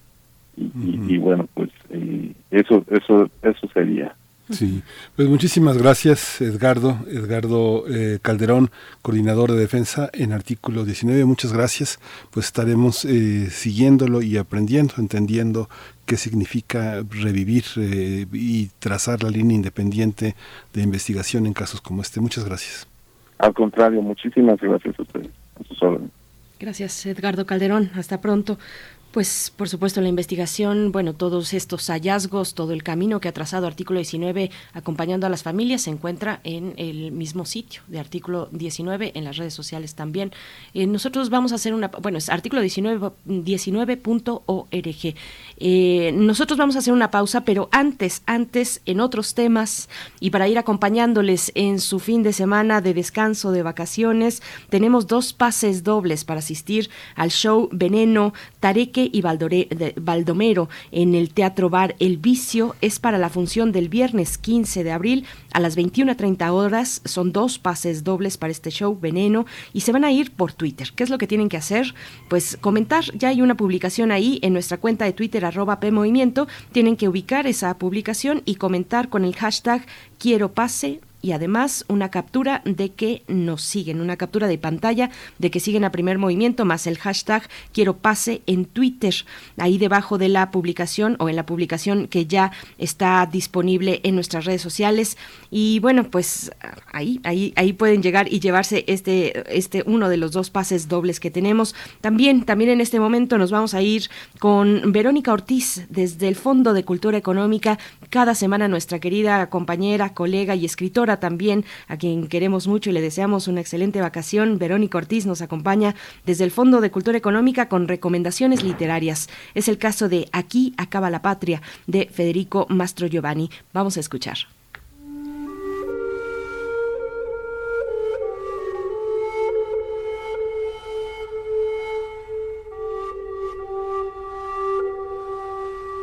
Saludo con gran afecto al querido equipo de primer movimiento y a todas y todos ustedes, sus seguidores. Hoy les recomiendo Aquí acaba la patria, novela crónica periodística desde nuestra frontera sur, Tapachula, hasta la del norte, Tijuana un recorrido de migrantes, exiliados y viajeros que como su autor, Federico Mastro Giovanni, contará las historias de personas, grupos y familias que han decidido por distintas razones dejar sus lugares de origen buscando una mejor vida. Migrante también, el romano avecindado en México hace muchos años registró diversas historias que decidió compartir en este libro.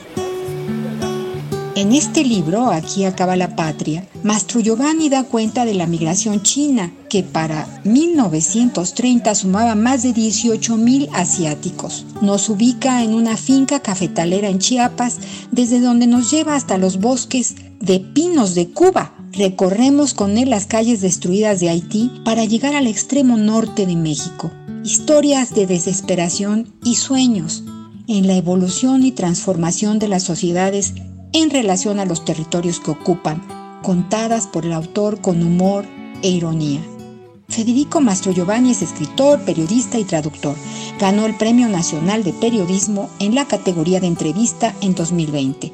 Sus temas exploran los conceptos de travesía, frontera, otredad, que nos llevan a reflexionar sobre nosotros mismos. Esta historia inicia con un puente y acaba con un muro.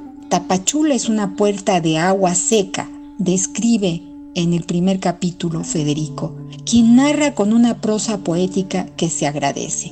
Nominado como finalista en la 35 Semana Negra de Gijón para obtener el premio Rodolfo Walsh a la mejor novela de tema criminal no ficción, Aquí acaba la patria, publicado en la colección popular del Fondo de Cultura Económica, es un libro recomendable de principio a fin. Más libros, más libres. Hasta la próxima.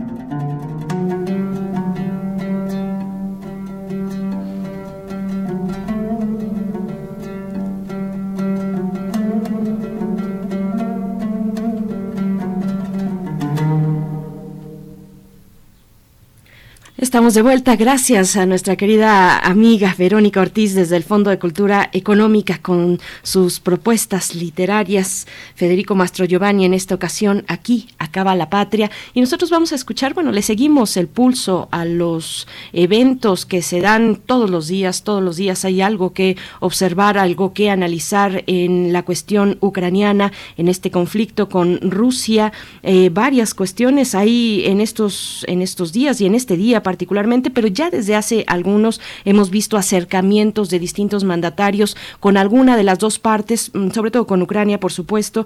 Eh, vemos estos eh, mandatarios europeos, eh, es el caso de Boris Johnson, por ejemplo, que hace unos días, un par de días, realizó una visita sorpresa a Ucrania para reunirse con Zelensky, el presidente ucraniano, pero hoy, esta mañana también estamos viendo pues el apoyo que, que pronuncian eh, los mandatarios de Polonia, de Lituania, de Letonia y de Estonia también con una presencia eh, directa física, una presencia allí en Ucrania para demostrar pues el apoyo a Zelensky. Hemos visto del otro lado, por ejemplo, también a Lukashenko que está eh, en estos días, hoy precisamente con, bueno, Lukashenko que es el presidente de Bielorrusia, llegando a Rusia para una reunión con Putin, una reunión bilateral de cooperación en el marco del de Estado de la Unión. Así es que, bueno, mm, las fichas que se están moviendo, por ponerlo de alguna manera, eh, pero, pero están ahí estos mandatarios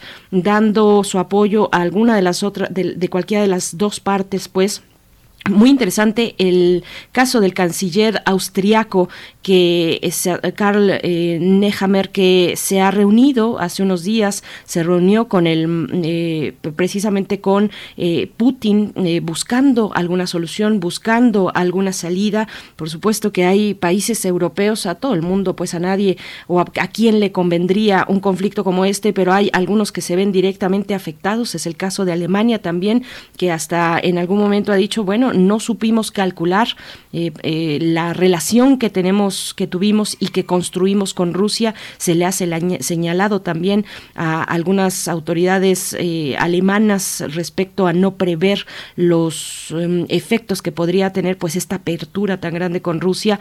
Es de nuevo el caso del, canciller austriaco Nehammer, pues es muy interesante porque es el primer mandatario de la Unión Europea en reunirse con Vladimir Putin, no con los mejores resultados al parecer, pero bueno, vamos a escuchar porque dentro de todo este contexto, también en este contexto, eh, pues hay distintas, distintas acciones. Es el caso, eh, por ejemplo, de lo que vamos a escuchar a continuación, eh, esta, pues, este llamado a recolectar firmas para que cese una convocatoria para recolectar firmas para detener la guerra y también escucharemos una explicación, la explicación de Jan Meyer sobre el sentido europeo de Ucrania, un trabajo que ha realizado Miguel Ángel Kemain, así es que vamos a escuchar y volvemos a primer movimiento.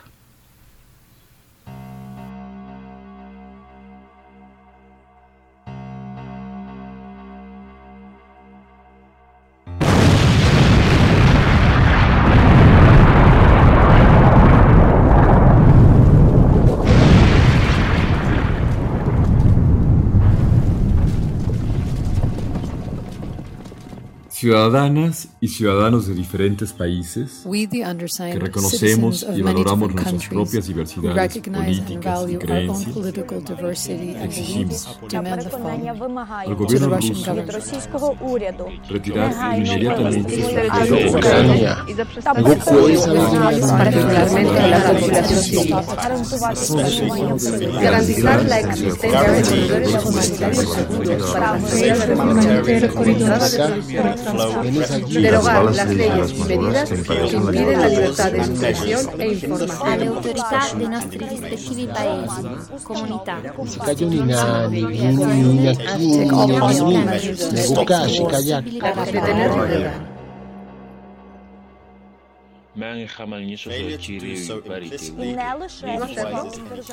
Esto que parece un ruido de fondo, en realidad son más de 40 lenguas que se han unido para tratar de detener la guerra, la violencia en Ucrania es algo que eh, forma parte de las peticiones que se reúnen en este espacio change.org para reunir, para firmar, para asignar este deseo de que se suspenda esta violencia en este terreno del mundo.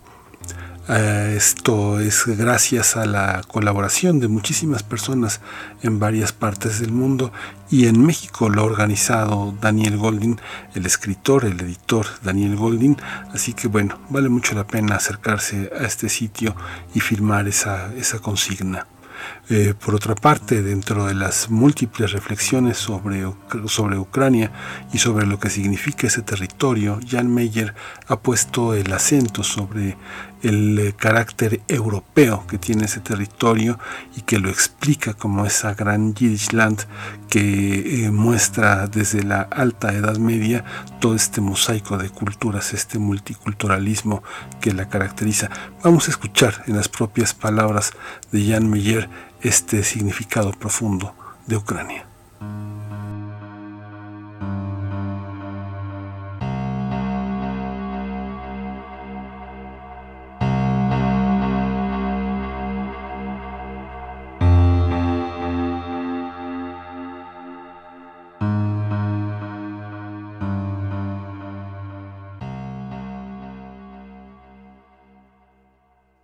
Ucrania debe ser para Europa una región fascinante porque, aunque los europeos no lo sepan, Ucrania es Europa desde la alta Edad Media.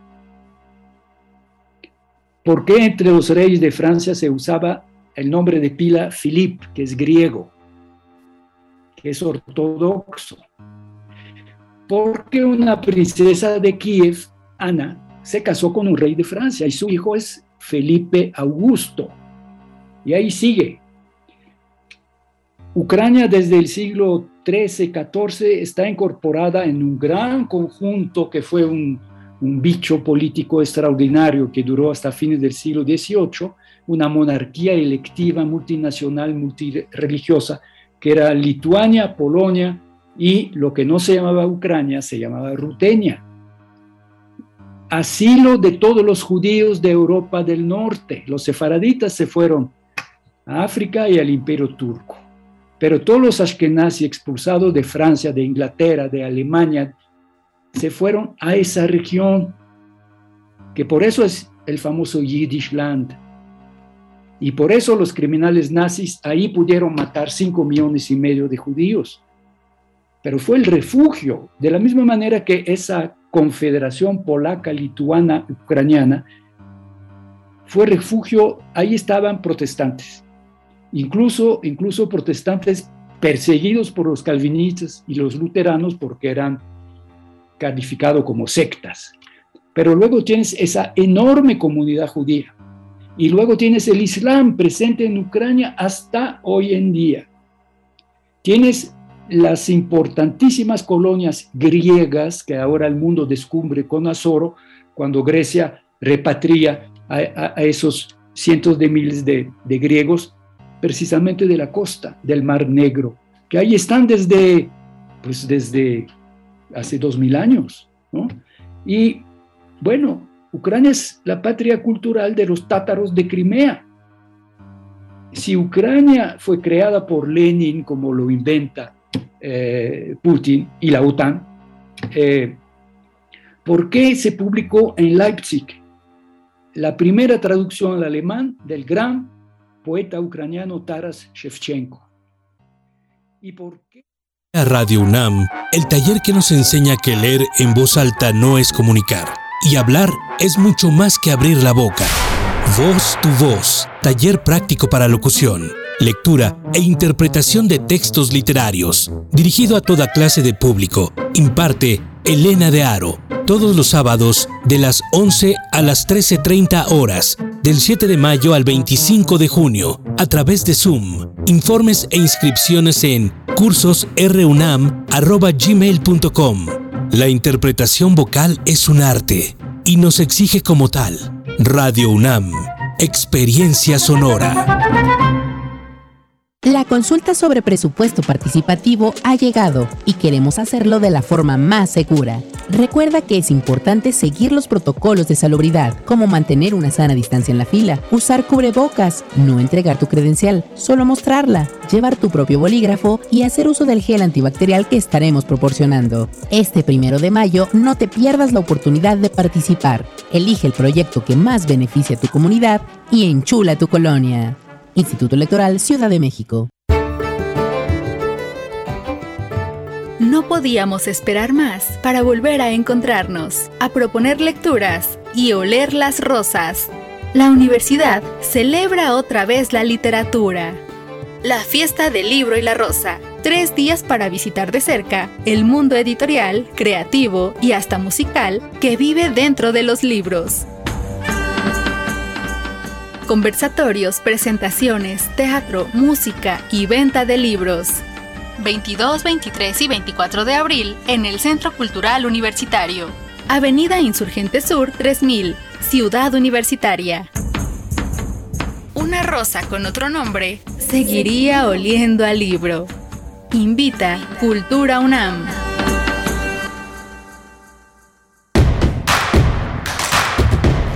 Síguenos en redes sociales. Encuéntranos en Facebook como Primer Movimiento y en Twitter como arroba PMovimiento. Hagamos comunidad.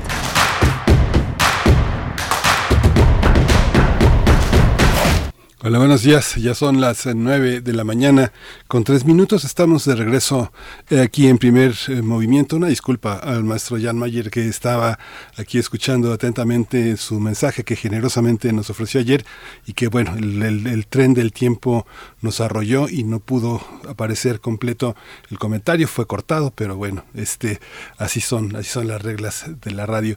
Muchas gracias, doctor Jan Mayer, por esta oportunidad de contar con este testimonio de la Ucrania europea. Estamos en la cabina, en los controles técnicos, a cargo de Emanuel Silva, está, eh, está eh, Violeta Berber en la asistencia de producción, Frida Saldívar en la producción ejecutiva y mi compañera Berenice Camacho. Buenos días, Berenice.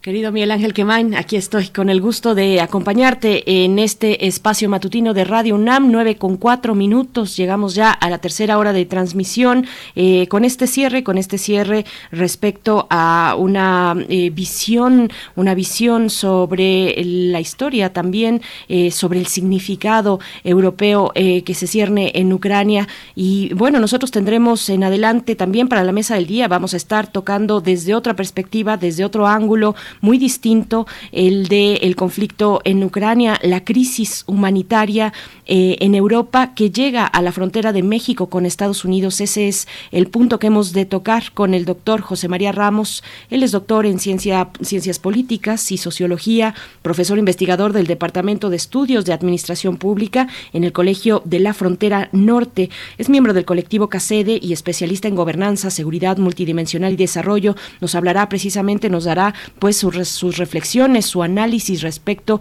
a esta mm, situación humanitaria de asilo, eh, donde mm, miles de personas han salido de Ucrania para pedir precisamente ese apoyo humanitario en otros países. Y es el caso eh, de México en su frontera con los Estados Unidos, por supuesto con la intención de llegar a México, que es un país que no eh, pide visado, y de ahí poder tramitar de alguna manera o llegar hacia los Estados Unidos y tener ese asilo.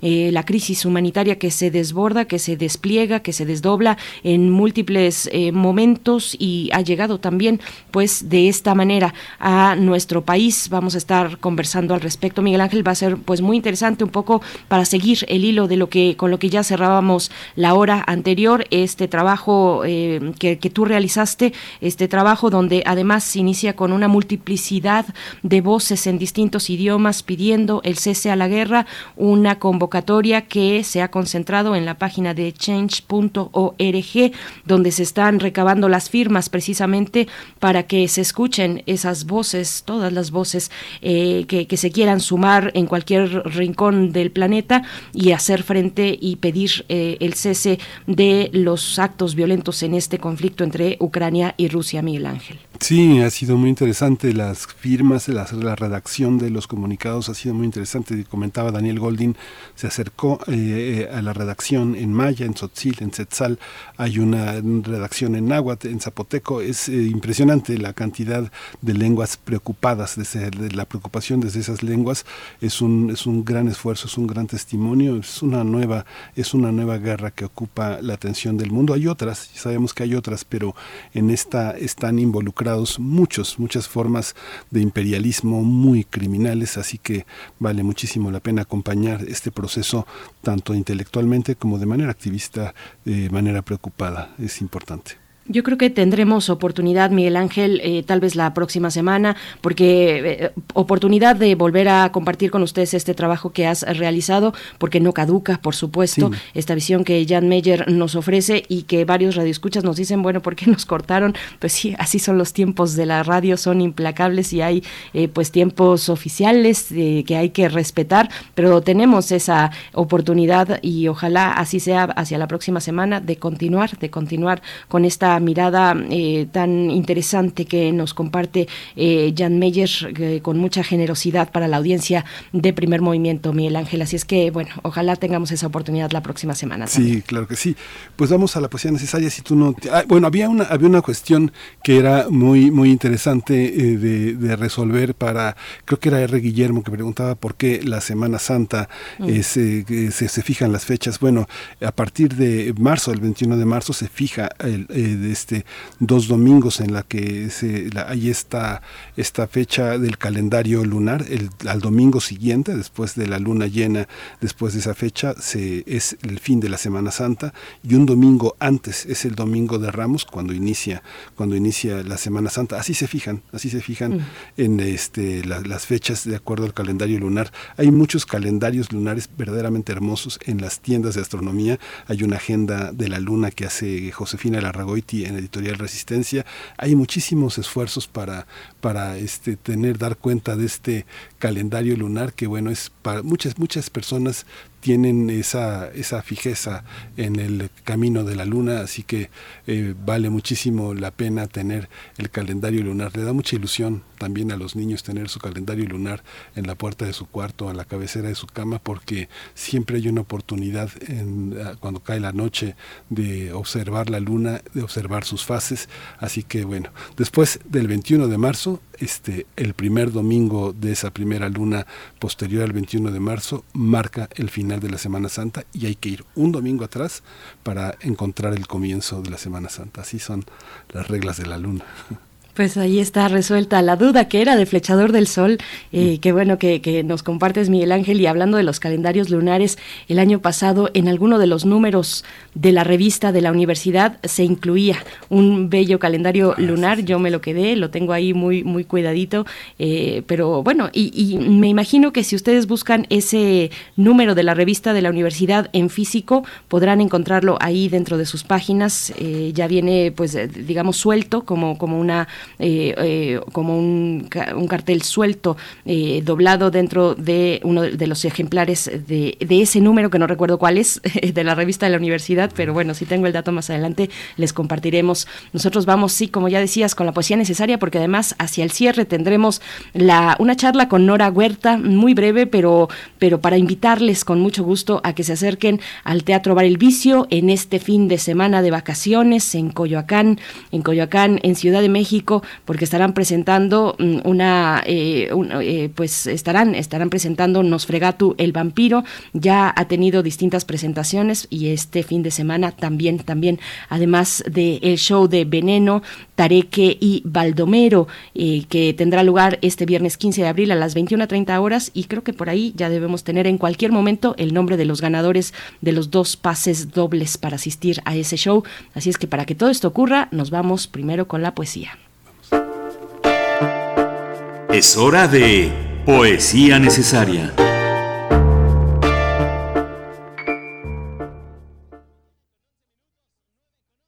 Corazón, bajo la lluvia herido de amor te llevo. Te cerca el campo mojado, la lluvia te dice versos. El agua gime al caer en tus abismos de fuego. La roja tierra del monte entreabre el húmedo seno. En el regazo del valle ríen los pétalos tersos y hacen blanco en el río las flechas de los luceros bajo la lluvia liviana, herido de amor te llevo. Muchas aguas han llovido sobre tu herida de fuego. Muchas noches te han cegado, muchas albas te han envuelto. Tengámonos a gustar el dulce llanto del cielo. Corazón, corazón mío, descansa bajo mi pecho. Mira cómo se deshojan las nubes de lento vuelo. Cierra la sangrienta boca y dame un trago de sueño. Descansa, viajero ardiente, descansa, ya llegaremos. Allá detrás de la lluvia, al claro, allá de tu anhelo. Ya abrevarán en tu herida aquellos labios sedientos ya templarán tus ardores aquellos ojos sin tiempo, ya bajarás al abismo deleitoso de su pecho y anudarás tus latidos a sus latidos eternos. Corazón, bajo la lluvia herido de amor te llevo. Por los labios de tu herida silban rimando los vientos, y el agua gime al caer en tus abismos de fuego.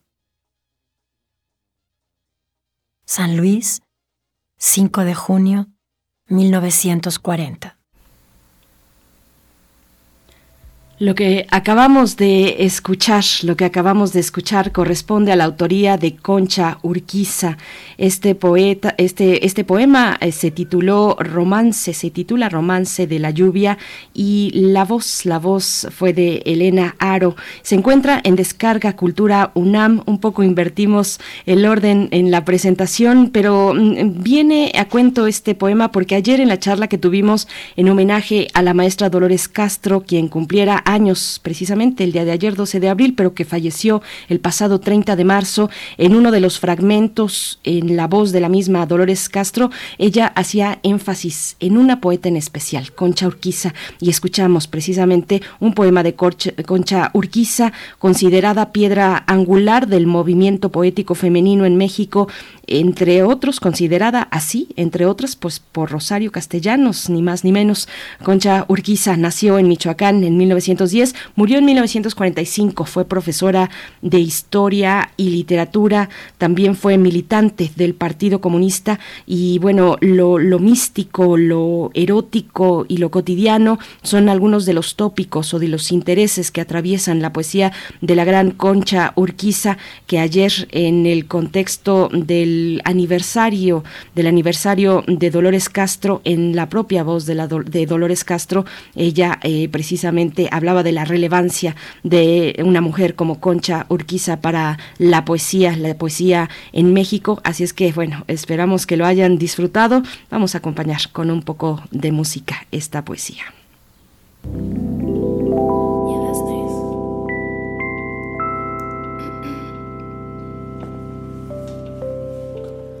Tanto tiempo disfrutamos de este amor, nuestras almas se acercaron, tanto así que yo guardo tu sabor, pero tú llevas también sabor a mí. Si negaras mi presencia en tu vivir, bastaría abrazarte y conversar. Tanta vida yo te di que por fuerza tienes ya sabor a mí. No pretendo, ser tu dueña. No soy nada, yo no tengo vanidad doy lo bueno.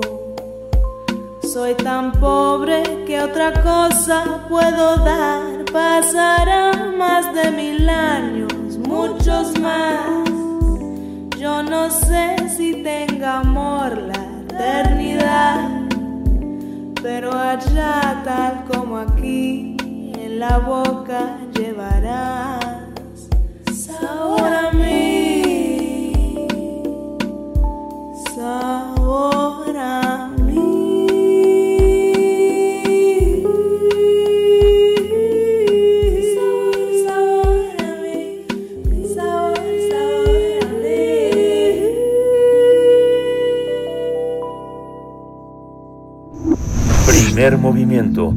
Hacemos comunidad con tus postales sonoras. Envíalas a primermovimientounam.gmail.com La mesa del día. El cambio climático, el aumento de la pobreza y la pandemia por COVID-19 no solo están obligando a miles de personas a abandonar su país en busca de mejores condiciones de vida, ahora otro factor, el conflicto armado en el este de Europa tras la invasión rusa en Ucrania. Tanto las fronteras de Polonia como las de Rumanía se han convertido en regiones humanitarias para recibir a millones de ucranianos que se han visto obligados a huir de la guerra.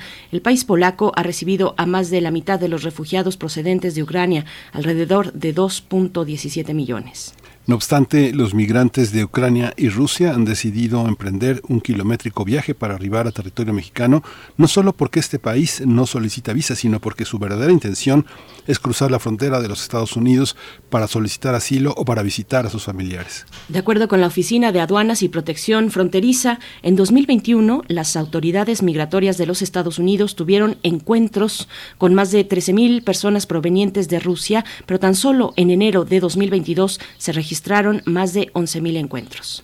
En el año de 2021 hubo más de 9.000 encuentros de migrantes procedentes de Ucrania, pero solo en enero de este año superó los más de 4.000 migrantes solicitantes. Tras el inicio del conflicto armado, el gobierno de Estados Unidos otorgó el 3 de marzo el estatus de protección temporal a los ciudadanos de Ucrania que ya se encontraban en el país, pero no a quienes recién llegan a su frontera. Vamos a analizar las implicaciones que tiene esta crisis humanitaria en Europa para la frontera México-Estados Unidos y está con nosotros el doctor José María Ramos, doctor en Ciencias Políticas y Sociología. Él es profesor investigador del Departamento de Estudios de Administración Pública en el Colegio de la Frontera Norte, es miembro del colectivo CACEDE y es uno de nuestros grandes especialistas en México en gobernanza, seguridad multidimensional y desarrollo. Doctor José María Ramos, bienvenido. Muchas gracias por estar aquí en Primer Movimiento. Buenos días. Pues buenos días, Miguel Ángel y encantado de estar con ustedes y con la audiencia. Gracias, doctor José María Ramos, como siempre. Gracias por esta generosidad de compartir con la audiencia de Radio UNAM sus, eh, pues, eh, sus reflexiones respecto a este momento, un conflicto pues lamentable, por supuesto, que ha llegado de esta manera a nuestra frontera. ¿Cómo se ve desde el mirador que usted eh, ocupa, sobre el que está eh, de pie observando la frontera eh, respecto a este conflicto, a esta llegada de personas que pues han decidido trazar su ruta hacia México y con esa intención de llegar a los Estados Unidos, doctor? Sí, Berenice, bueno, pues se ve con, con bastante preocupación y con algunas contradicciones sobre todo porque estamos viendo uno de los lo que se puede convertir como uno de los principales éxodos humanitarios a nivel internacional.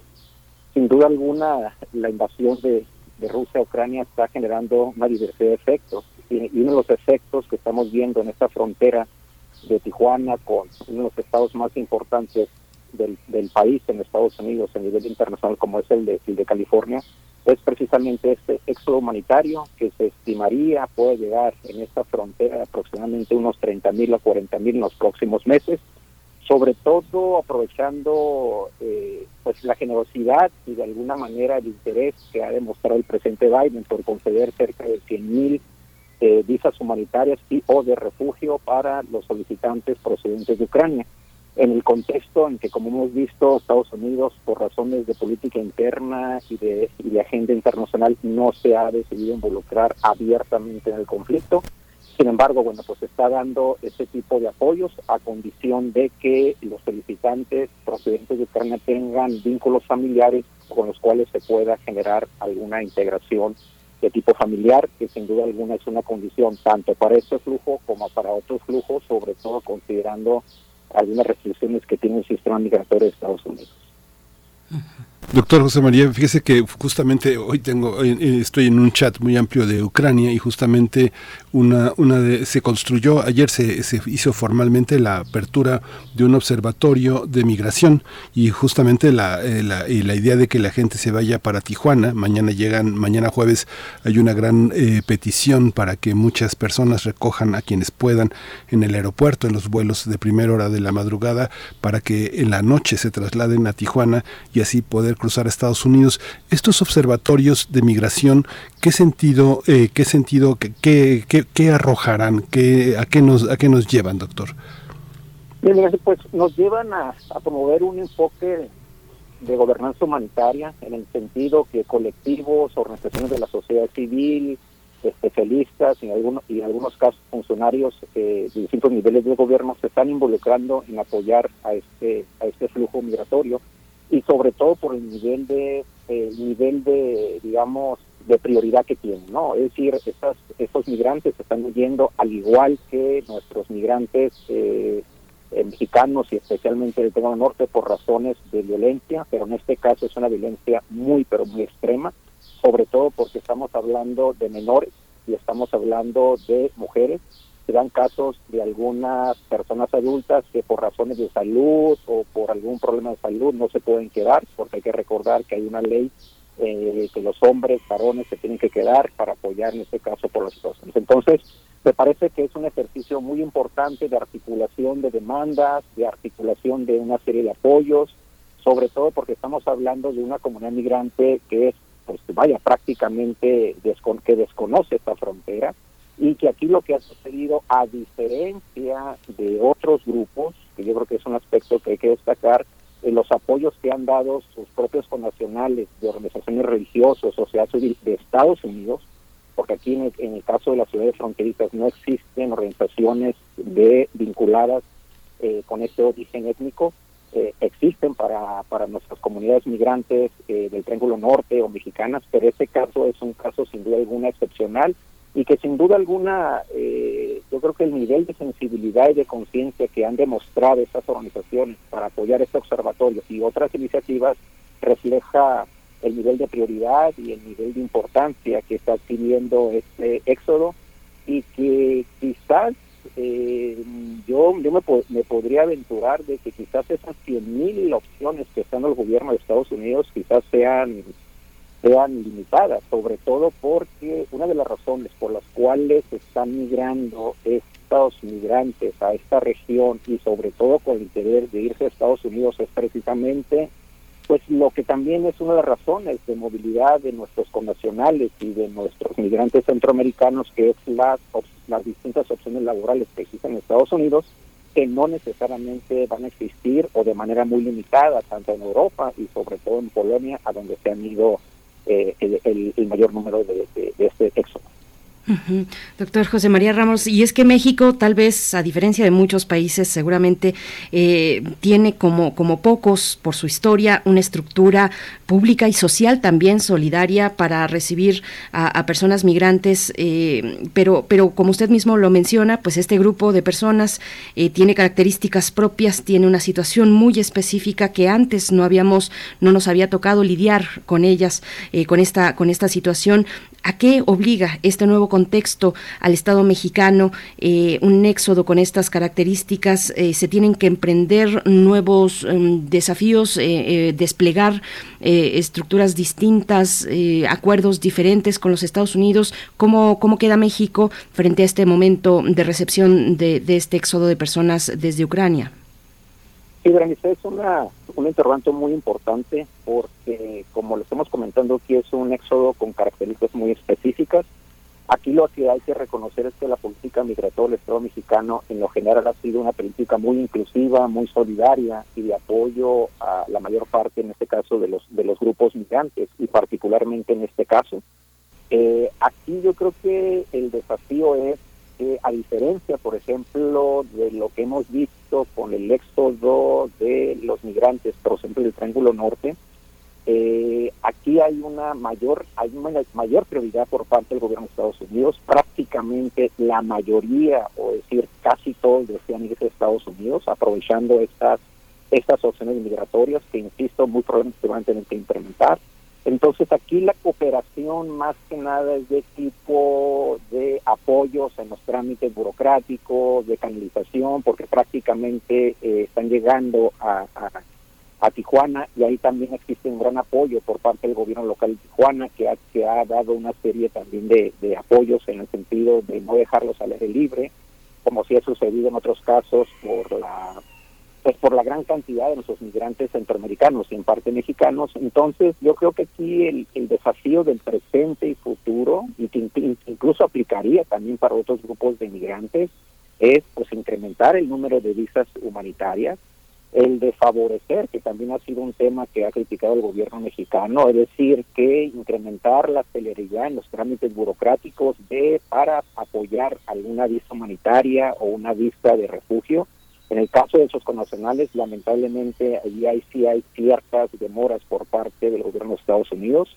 Yo creo, incluso hay que hay que recordar que el propio presidente López Obrador ha criticado de que este, se esté dando estos apoyos. Hay que recordar que en el marco de que se dio este apoyo muy importante de las visas, de 100 mil opciones de visa humanitaria, también se dieron cerca de mil eh, millones de dólares para apoyar, en este caso, la problemática que se tiene en Ucrania en ese contexto, el gobierno mexicano ha planteado pues este, el tema pendiente, es decir, cómo atender las causas de las razones que están generando la migración de los países del Triángulo Norte y sobre todo los recursos para atender estas causas. Hay que recordar que el apoyo supuestamente era de 4 mil millones de dólares, de los cuales pues está en proceso, ¿no? Entonces yo creo que aquí el desafío es seguir fortaleciendo un modelo de gobernanza humanitaria, de avanzar en los trámites burocráticos, de, apoyar, en este caso, de hacer esas distinciones cuando se está eh, huyendo por razones de violencia,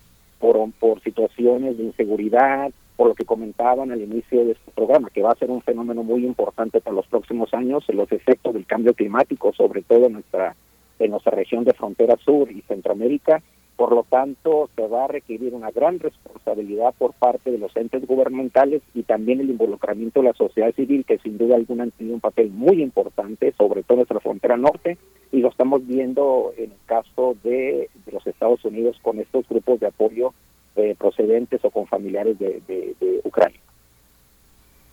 Es, es, muy interesante, bueno, toda esta historia que ahora también plantea usted de manera oblicua, doctor, porque eh, yo recuerdo, en 1890 se inician formalmente las relaciones diplomáticas entre México y Rusia. Después hay un momento cuando llega la revolución soviética, la revolución leninista, eh, en la que este, Lenin, eh, bueno, se hace la constitución de la Unión de Repúblicas Socialistas. Había un embajador consignado por Katz y por muchos historiadores mexicanos de ese momento eh, muy beligerante promoviendo el socialismo en México. Pero después llega, usted recordará, una embajadora que la llamaban la embajadora roja. En todos los libros de historia del feminismo está el nombre de esta gran mujer, esta gran mujer este, soviética, Alejandra Kolontai, que estuvo un par de años en México y que justamente marca también una una visión mucho más flexible en torno a quienes eh, que son que no, no comulgan con las ideas del socialismo se instalan en México. Y vemos este concierto de más de 100 empresas entre rusas y ucranianas que están entre nosotros que están también en la frontera. Cómo observa como como historiador como sociólogo como intelectual como académico esta esta riqueza que ahora aflora no la teníamos muy clara no no teníamos muy clara quiénes son los rusos socialistas quiénes son los rusos anticomunistas en México, qué empresas tienen, cómo, cómo se desarrollan, cómo lo observa usted desde allá, desde la frontera, doctor. Sí, mira, es un, es un fenómeno muy interesante. Tú lo estás destacando, Miguel Ángel. la cultura rusa y la cultura extranjera, sin duda alguna, han generado toda una serie de vínculos a nivel internacional. En el caso de nuestra frontera, este, hay que recordar en los años, a principios de los años este, de, bueno, posteriores a la revolución, llegó un grupo muy importante de comunidades rusas al Valle de Ensenada, este, formaron parte de esta cultura, y eso es un ejemplo de la vinculación local y regional de esta comunidad, que en San Antonio de las Minas es una comunidad vitivinícola de gran importancia, eh, los fundadores tenemos personas que generaron un gran vínculo con esta comunidad, y que ahora sin duda alguna en este contexto que estamos viviendo pues nos nos genera una serie de pues de oportunidades y también de, de, contradicciones no por una parte por pues, las oportunidades es esta visión humanitaria este, que se está mostrando a nivel internacional pero también están las, las, las grandes contradicciones en el sentido de los de los grandes aportes de las grandes oportunidades que se están dando en temas de literatura, en el tema de danza, en tema de la fotografía, que abonan a la necesidad de que a partir del fortalecimiento de la cultura, del arte y la danza, estos temas deberían ser parte de la agenda humanitaria del presente y futuro para disminuir las acciones bélicas que estamos viendo y que sin duda alguna, pues en pleno siglo XXI, pues nadie pensaría que se, que se pudieran dar sin embargo las estamos viendo, ¿no? Y el hecho de que lamentablemente estamos viendo algunas eh, destrucciones de espacios artísticos, culturales en Ucrania, pues vaya, pues sin duda alguna es una situación pues muy lamentable, ¿no? Entonces, yo creo que el llamado que se puede hacer desde la academia, desde la cultura, es precisamente el fortalecimiento de estos lazos porque pueden disminuir este tipo de tendencias que sin duda alguna en pleno siglo XXI no deben existir. Y sobre todo porque estamos viendo que entre los afectados estamos viendo a niños y niñas, este, a mujeres, a situaciones que prácticamente no deberían existir en la actualidad, pero que están ahí. Entonces es parte de estas contradicciones, ¿no? Es decir, el gran auge, el gran desarrollo de la cultura rusa y de Ucrania, sin duda alguna muy importante en los temas que estamos comentando, pero lamentablemente también se están dando esta serie de acciones promovidas en este caso por los entes gubernamentales y ahí bueno pues es el gran desafío no es decir eh, con cuál agenda me quedo no pues yo creo que yo pienso que es una agenda en la cual debe determinar la paz la solidaridad y sobre todo no afectar en este caso a comunidades muy pero muy vulnerables Doctor José María Ramos, mm, voy a, ver, si me logro explicar y además si es pertinente poner en estos términos. Eh, Estados Unidos ha enmarcado la cuestión migratoria y lo sabemos mejor que nadie, ha eh, enmarcado la cuestión migratoria en términos de seguridad nacional, eh, como sabemos, es, y, como sabemos también, pues es parte esencial Estados Unidos de este conflicto entre Ucrania y Rusia. ¿Qué tan, qué tan escéptico puede ser Estados Unidos? ¿Qué tan meticuloso, qué tantas trabas o tanta revisión podría poner a quien, a aquellos que les abre sus fronteras, su territorio en un contexto de guerra. Esta visión humanitaria se puede ver ensombrecida por una cuestión de prioridad, de, priorizar la seguridad para los Estados Unidos. podemos tener esa lectura también en este momento donde están eh, llegando eh, los, pues el éxodo ucraniano a, a las fronteras de Estados Unidos con México. Sí, mira, Bernice, aquí lo que está sucediendo, a diferencia de los procesos que se han dado con nuestras comunidades migrantes mexicanas que también huyen por razones de violencia y por las comunidades migrantes del Triángulo Norte, especialmente de Guatemala, Honduras, El Salvador, es ha habido una mayor flexibilidad, eh, particularmente porque hay una disposición gubernamental.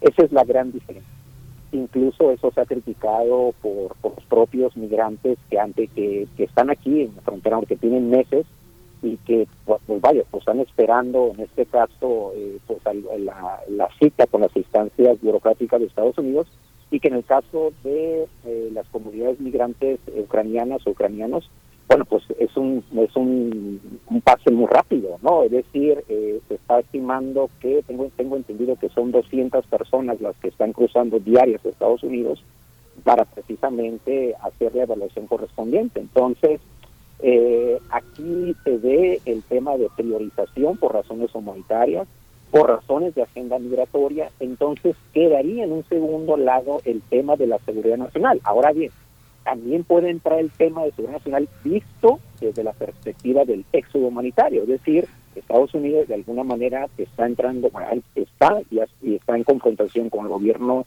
de Ruso por las razones que conocemos, por lo tanto, desde este punto de vista está adoptando un enfoque muy humanitario, que incluso también hay que destacarlo. Por ejemplo, hay que recordar que en la pasada administración del presidente Trump, este, él rechazó que nuestros menores no acompañados fueran aceptados en Estados Unidos. Aquí hay que destacar que esta administración, en un año y medio aprox que va de administración, han recibido, según datos de las propias instancias migratorias de Estados Unidos, cerca de 174 mil menores no acompañados, tanto mexicanos, sobre todo de origen centroamericano y de alguna manera mexicanos. Entonces, eso es un dato muy importante que refleja esta cierta flexibilidad en este caso migratoria por razones humanitarias, lo cual, por ejemplo, pues lo hemos comentado en otros espacios, no necesariamente se ha dado con esa expulsión de cerca de 1.700.000 migrantes, tanto centroamericanos como mexicanos, que se dieron, que se han dado en el año fiscal y que la mayoría han sido expulsados fast track por el famoso título 42, que va a ser otro tema que va a generar ciertas tensiones en los próximos meses, porque ya viene su suspensión a raíz precisamente de las críticas que ha recibido el gobierno de Estados Unidos, tanto por algunos legisladores demócratas de su propio partido, pero también por organismos de la sociedad civil de Estados Unidos escuchar eh, a un experto como usted, doctor, es eh, muy importante porque justamente eh, permite que no priven los prejuicios y que se piense que se favorece a unos en favor de en favor de otros, en contra de otros, en el sentido en el que nuestros hermanos, así hay que decirlo, nuestros hermanos centroamericanos vienen en condiciones de pobreza, de persecución muy intensas, mientras que los ciudadanos ucranianos o de origen ruso en Ucrania vienen a México en una situación aparentemente de privilegio para cruzar una frontera sin, sin trabas, pero lo que hace eh, la distinción es el, es el tema histórico donde cada uno tiene lugares distintos que no dependen de, en el marco de nuestra política exterior de una cuestión de discriminación. Un poco si puede abundar en esto todavía más, doctor.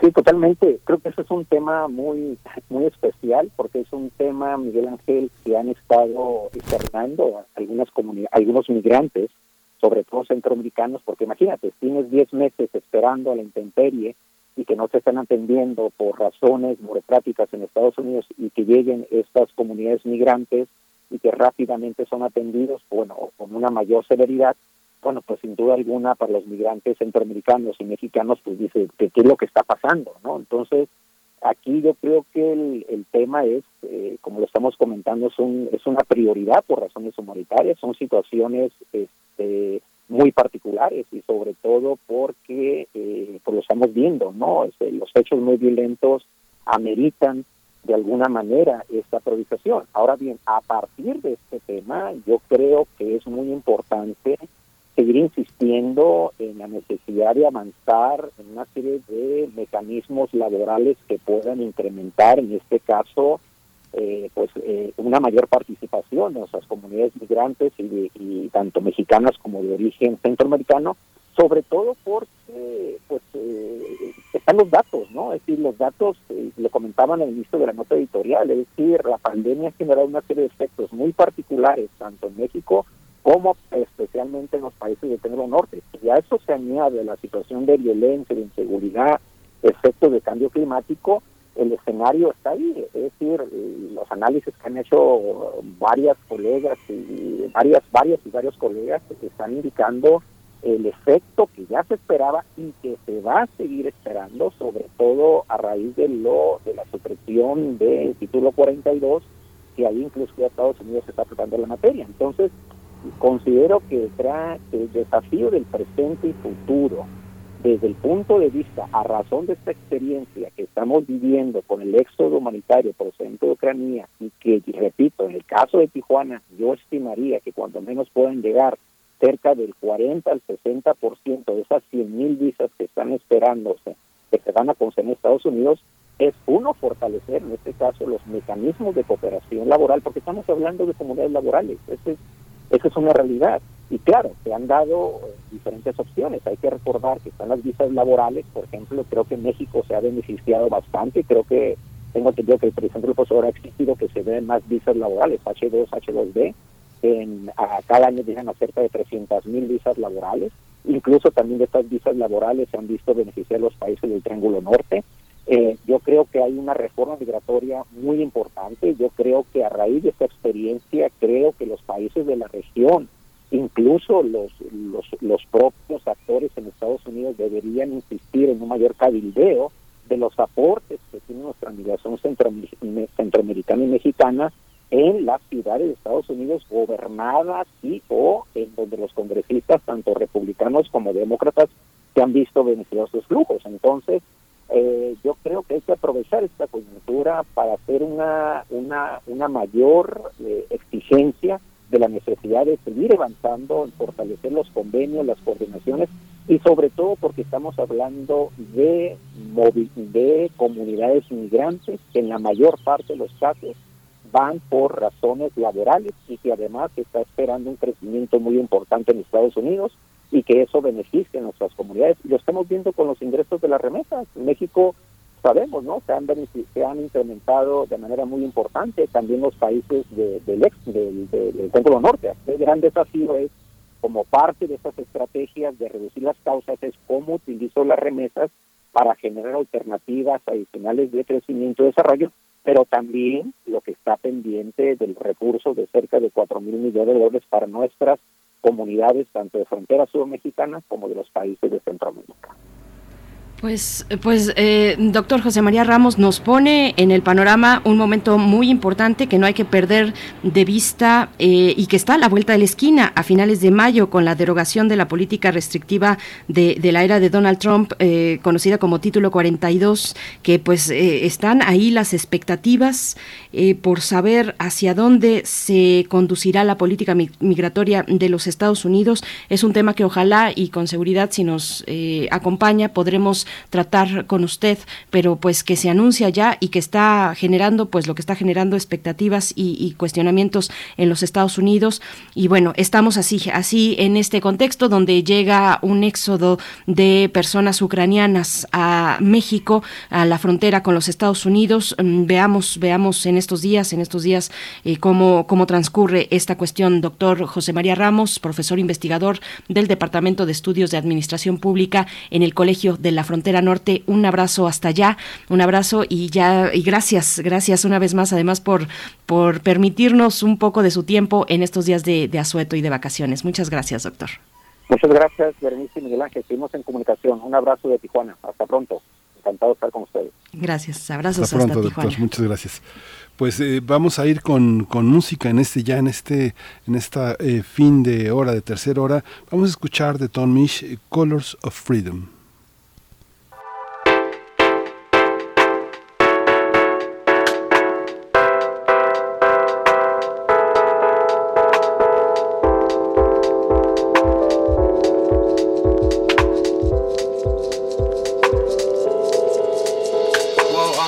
Walking around in my mind.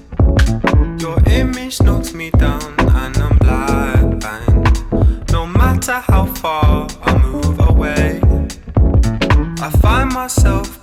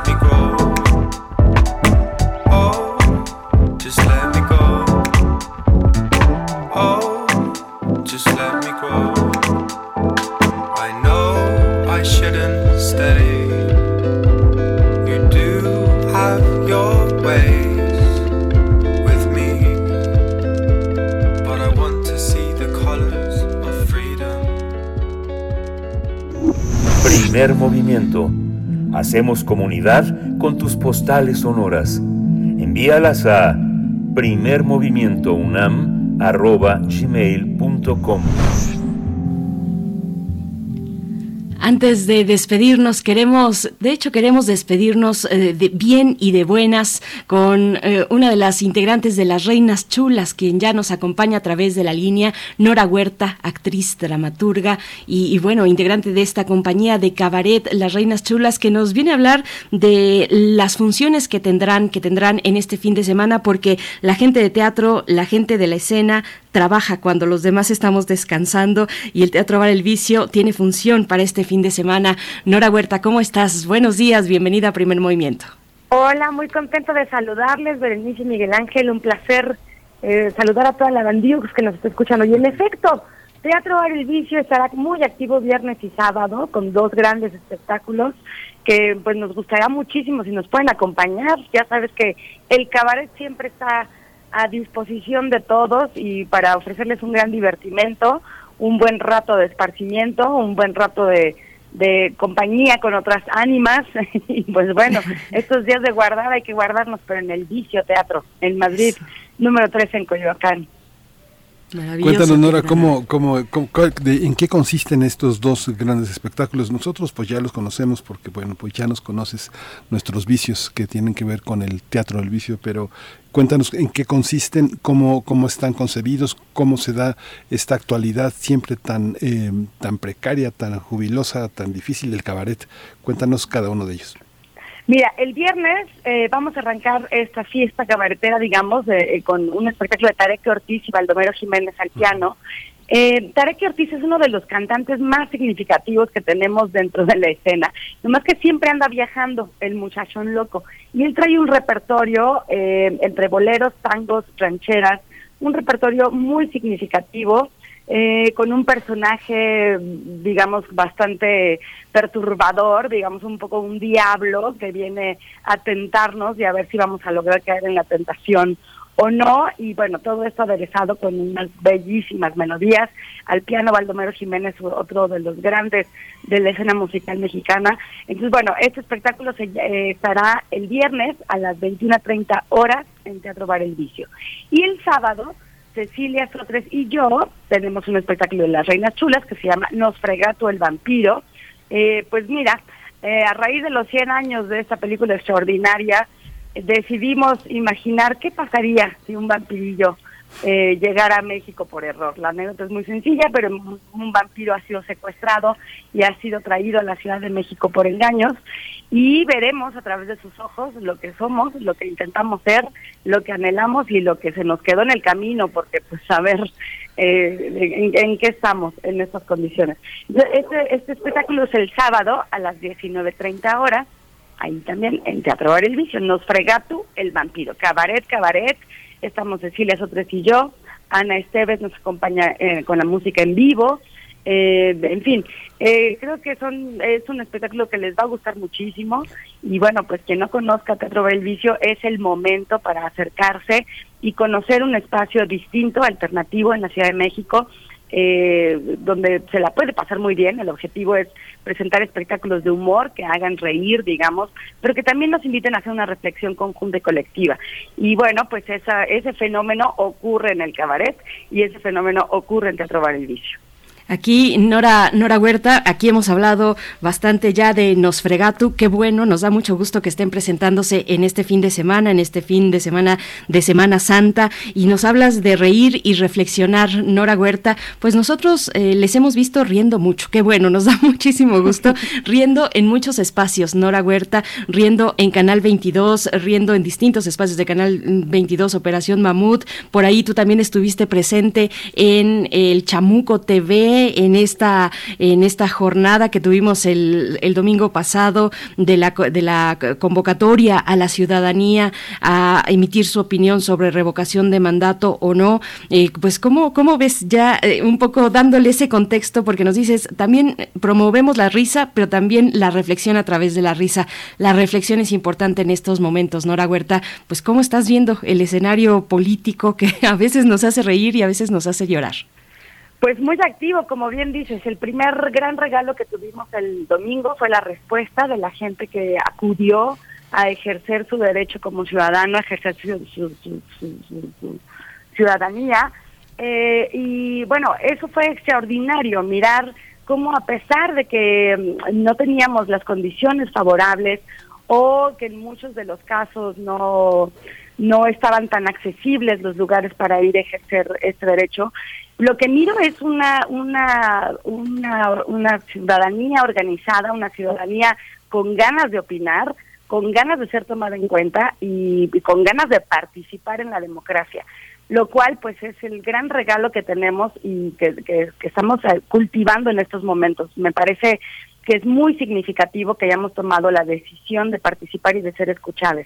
Y bueno, pues en materia política viene muy activo el asunto, pues ahora el domingo habrá que ir a defender lo que nos queda para que se apruebe la reforma eléctrica que propone el presidente y después si no ocurre pues habrá que votar por una reforma minera y después preguntarnos si apoyar o revisar eh, si es viable una reforma electoral, en fin, o sea, creo que el camino viene viene tupido, así que vamos vamos agarrando fuerzas y voluntad política y a, hacernos presentes también en las distintas manifestaciones que se, que se puedan realizar, porque me parece que no hay otra manera. Una manera es sí activamente en las urnas, en las consultas, que por fortuna tenemos este ejercicio y que tenemos que defender para que se quede y, sea un ejercicio cotidiano, que a la gente se le consulte y se le pregunten las grandes decisiones de este país. En principio la revocación me parece una de las más importantes, que si tenemos a un mal gobernante tengamos la herramienta y, y la posibilidad de decirle que se vaya. Y ahora pues con todo lo que viene también, que no es cosa menor eh, pues pensar qué va a pasar con, con, la energía, qué va a pasar con el litio, qué va a pasar con un sistema democrático que sea eh, que no que, que, tenga la capacidad de respaldar la democracia y no de respaldar a grupos de poder o a, intereses eh, particulares. En fin, o sea, creo que el camino viene bien activo y tenemos mucha tarea, mucha chamba por hacer. Oye, Nora, ¿y cómo, cómo se logra sortear eh, esta, esto que han insistido tanto, tanto, tanto en el México polarizado? Digamos, uno no tiene por ahí algún tío, algún sobrino, algún compañero de trabajo que añora, añora este, eh, que, que esté Duarte en Veracruz, que estén, que regrese Salinas, que regrese el progreso, que regresen los, eh, los viejos gobiernos y pues ahí los tiene uno al lado trabajando con ellos, viviendo con ellos en el, Día de la Madre, Navidad, en todas partes. ¿Cómo se hace desde el cabaret para, este, para, para poder tener un equilibrio en el humor, en la manera de conducirse, este, de, ser eh, ecuménico, de ser esa palabra tolerante, de darle a todos eh, una, una probada de humor, de ingenio, de, de talento, de postura política? Sí, fíjate que creo que lo que impera, desgraciadamente, es desinformación y que eso es lo que gana a, algunos bandos o algunas posturas. Entonces me parece que lo que seguimos teniendo como herramienta y como principal estrategia es el diálogo, es poder comunicar, tener la capacidad de comunicar los logros, los avances y también, eh, bueno, no todo es perfecto ni miel sobre hojuelas, pero eh, la capacidad que tengamos de coincidir en determinados aspectos, creo que eso es lo que nos va a llevar hacia el otro lugar. Yo digo, no me, no me gusta enfrascarme en esas discusiones, pero efectivamente eh, estamos polarizados y creo que es la desinformación la que nos tiene en un lugar, porque en ese lugar donde sentimos peligro, donde se siente miedo, donde, ya sabes, todas estas historias del socialismo y el comunismo y, y van a acabar con todos y no acaban con nadie. Este, hay una dictadura, pero somos libres, hay, no hay libertad de expresión, pero podemos opinar y ofender hasta la figura presidencial, en fin, o sea, hay una serie de contradicciones que pues en la realidad no están no están presentes. Y creo que eso es de lo que hay que hablar de las cosas que sí están ocurriendo, de los beneficios o de las transformaciones que sí están ocurriendo. Y ahí sí creo, pues como eh, marca el líder del movimiento, pues es una transformación moral yo me costó mucho trabajo entenderlo, pero fíjate que sí tiene que ver con eso, tiene que ver con una posibilidad de mirarnos entre las personas como iguales, de mirarnos lejos de la superioridad, lejos del racismo, lejos del clasismo, lejos de la misoginia, lejos del odio. Entonces, y que claro, las malas noticias o estas malas campañas pues lo que fomentan es eso, la diferencia, el clasismo, la superioridad, eh, decir que unos estamos por encima de los otros y que los otros tienen que estar en el lugar en que les corresponde para que todo tenga la misma armonía. Y eso no es verdad. Vimos el domingo que la gente puede salir a opinar y que se pueden hacer grandes transformaciones o decisiones de un país o de un sistema si se nos considera a todas las personas por igual. Entonces creo que es allí donde tenemos que pues argumentar, donde tenemos que eh, hablar con la gente que esté abierta y dispuesta al diálogo y decir, bueno, no hay que caer en la infodemia, no hay que caer en, las mentiras de las noticias, porque muchas de ellas no son, no son ciertas, son una campaña eh, pues que lo que busca es eso, seguir fomentando la polarización y seguir fomentando la diferencia y sobre todo la, la diferencia entre las personas. Y el día que entendamos que todas las personas tenemos el derecho a estar tranquilas, a tener acceso a salud, a tener acceso a educación, a tener acceso a alimentos eh, básicos y que eso no significa que le van a quitar a la otra parte lo que tenía, porque ni le han quitado a nadie, ni, ni hemos visto que que este que los otros sujetos seamos eh, personas con menos derechos en fin se trata de, de, de expandir los derechos para todas las personas y de darnos participación a todas. Y eso es muy significativo. Entonces también quien no quiera participar de eso, pues tendría que preguntarse seriamente en el interior de su ser, ¿por qué no lo quiere? ¿A qué le tiene miedo o, cuál es cuál es eh, eh, el, susto que tiene de, vivir en este país y de reconocer quiénes somos, cómo somos y la diversidad que tenemos de personas, de cultura, de y desgraciadamente la desigualdad eh, económica que existe, que existe que impera en nuestro país. Entonces, bueno, sí es cuestión de voltear un poco y decir, ¿qué tengo yo para ofrecer para reducir esa brecha de desigualdad? ¿Qué puedo hacer yo para reducir eh, la injusticia? ¿Qué puedo hacer yo para reducir eh, la corrupción? Todas esas preguntas pues tenemos que seguirnos las haciendo. Un sexenio quizá no será suficiente, tiene que ver con las personas. Entonces, pues mientras podamos encontrar esos puntos de acuerdo, a nadie le gusta eh, la misoginia, los feminicidios, eh, el, el, el, racismo y el clasismo, pero sí tenemos que empezar a preguntarnos qué tan racistas somos, qué tan clasistas somos, qué tan misóginos somos, el machismo como cultura, qué estamos haciendo para cambiarla. En fin, hay muchísimas cosas que tenemos que cuestionarnos como sociedad eh, y, que me parece que estamos llegando tarde a la reflexión, que hay que acelerar ese asunto. Y bueno, pues el cabaret en principio es un espacio que nos ayuda a, reírnos de aquello, a evidenciar estos fenómenos que nos hacen daño y pues intentamos contribuir desde la risa a que mm, estas, estos vicios eh, sociales contemporáneos que nos están haciendo daño, que nos polarizan y que nos que nos tienen a, un sector en el miedo y en el odio y a otro con las ganas de participar, pues bueno, que tengan un punto de encuentro, un, puente para dialogar y para encontrar coincidencias y sobre las coincidencias Ámonos, ámonos a trabajar. Pues vámonos.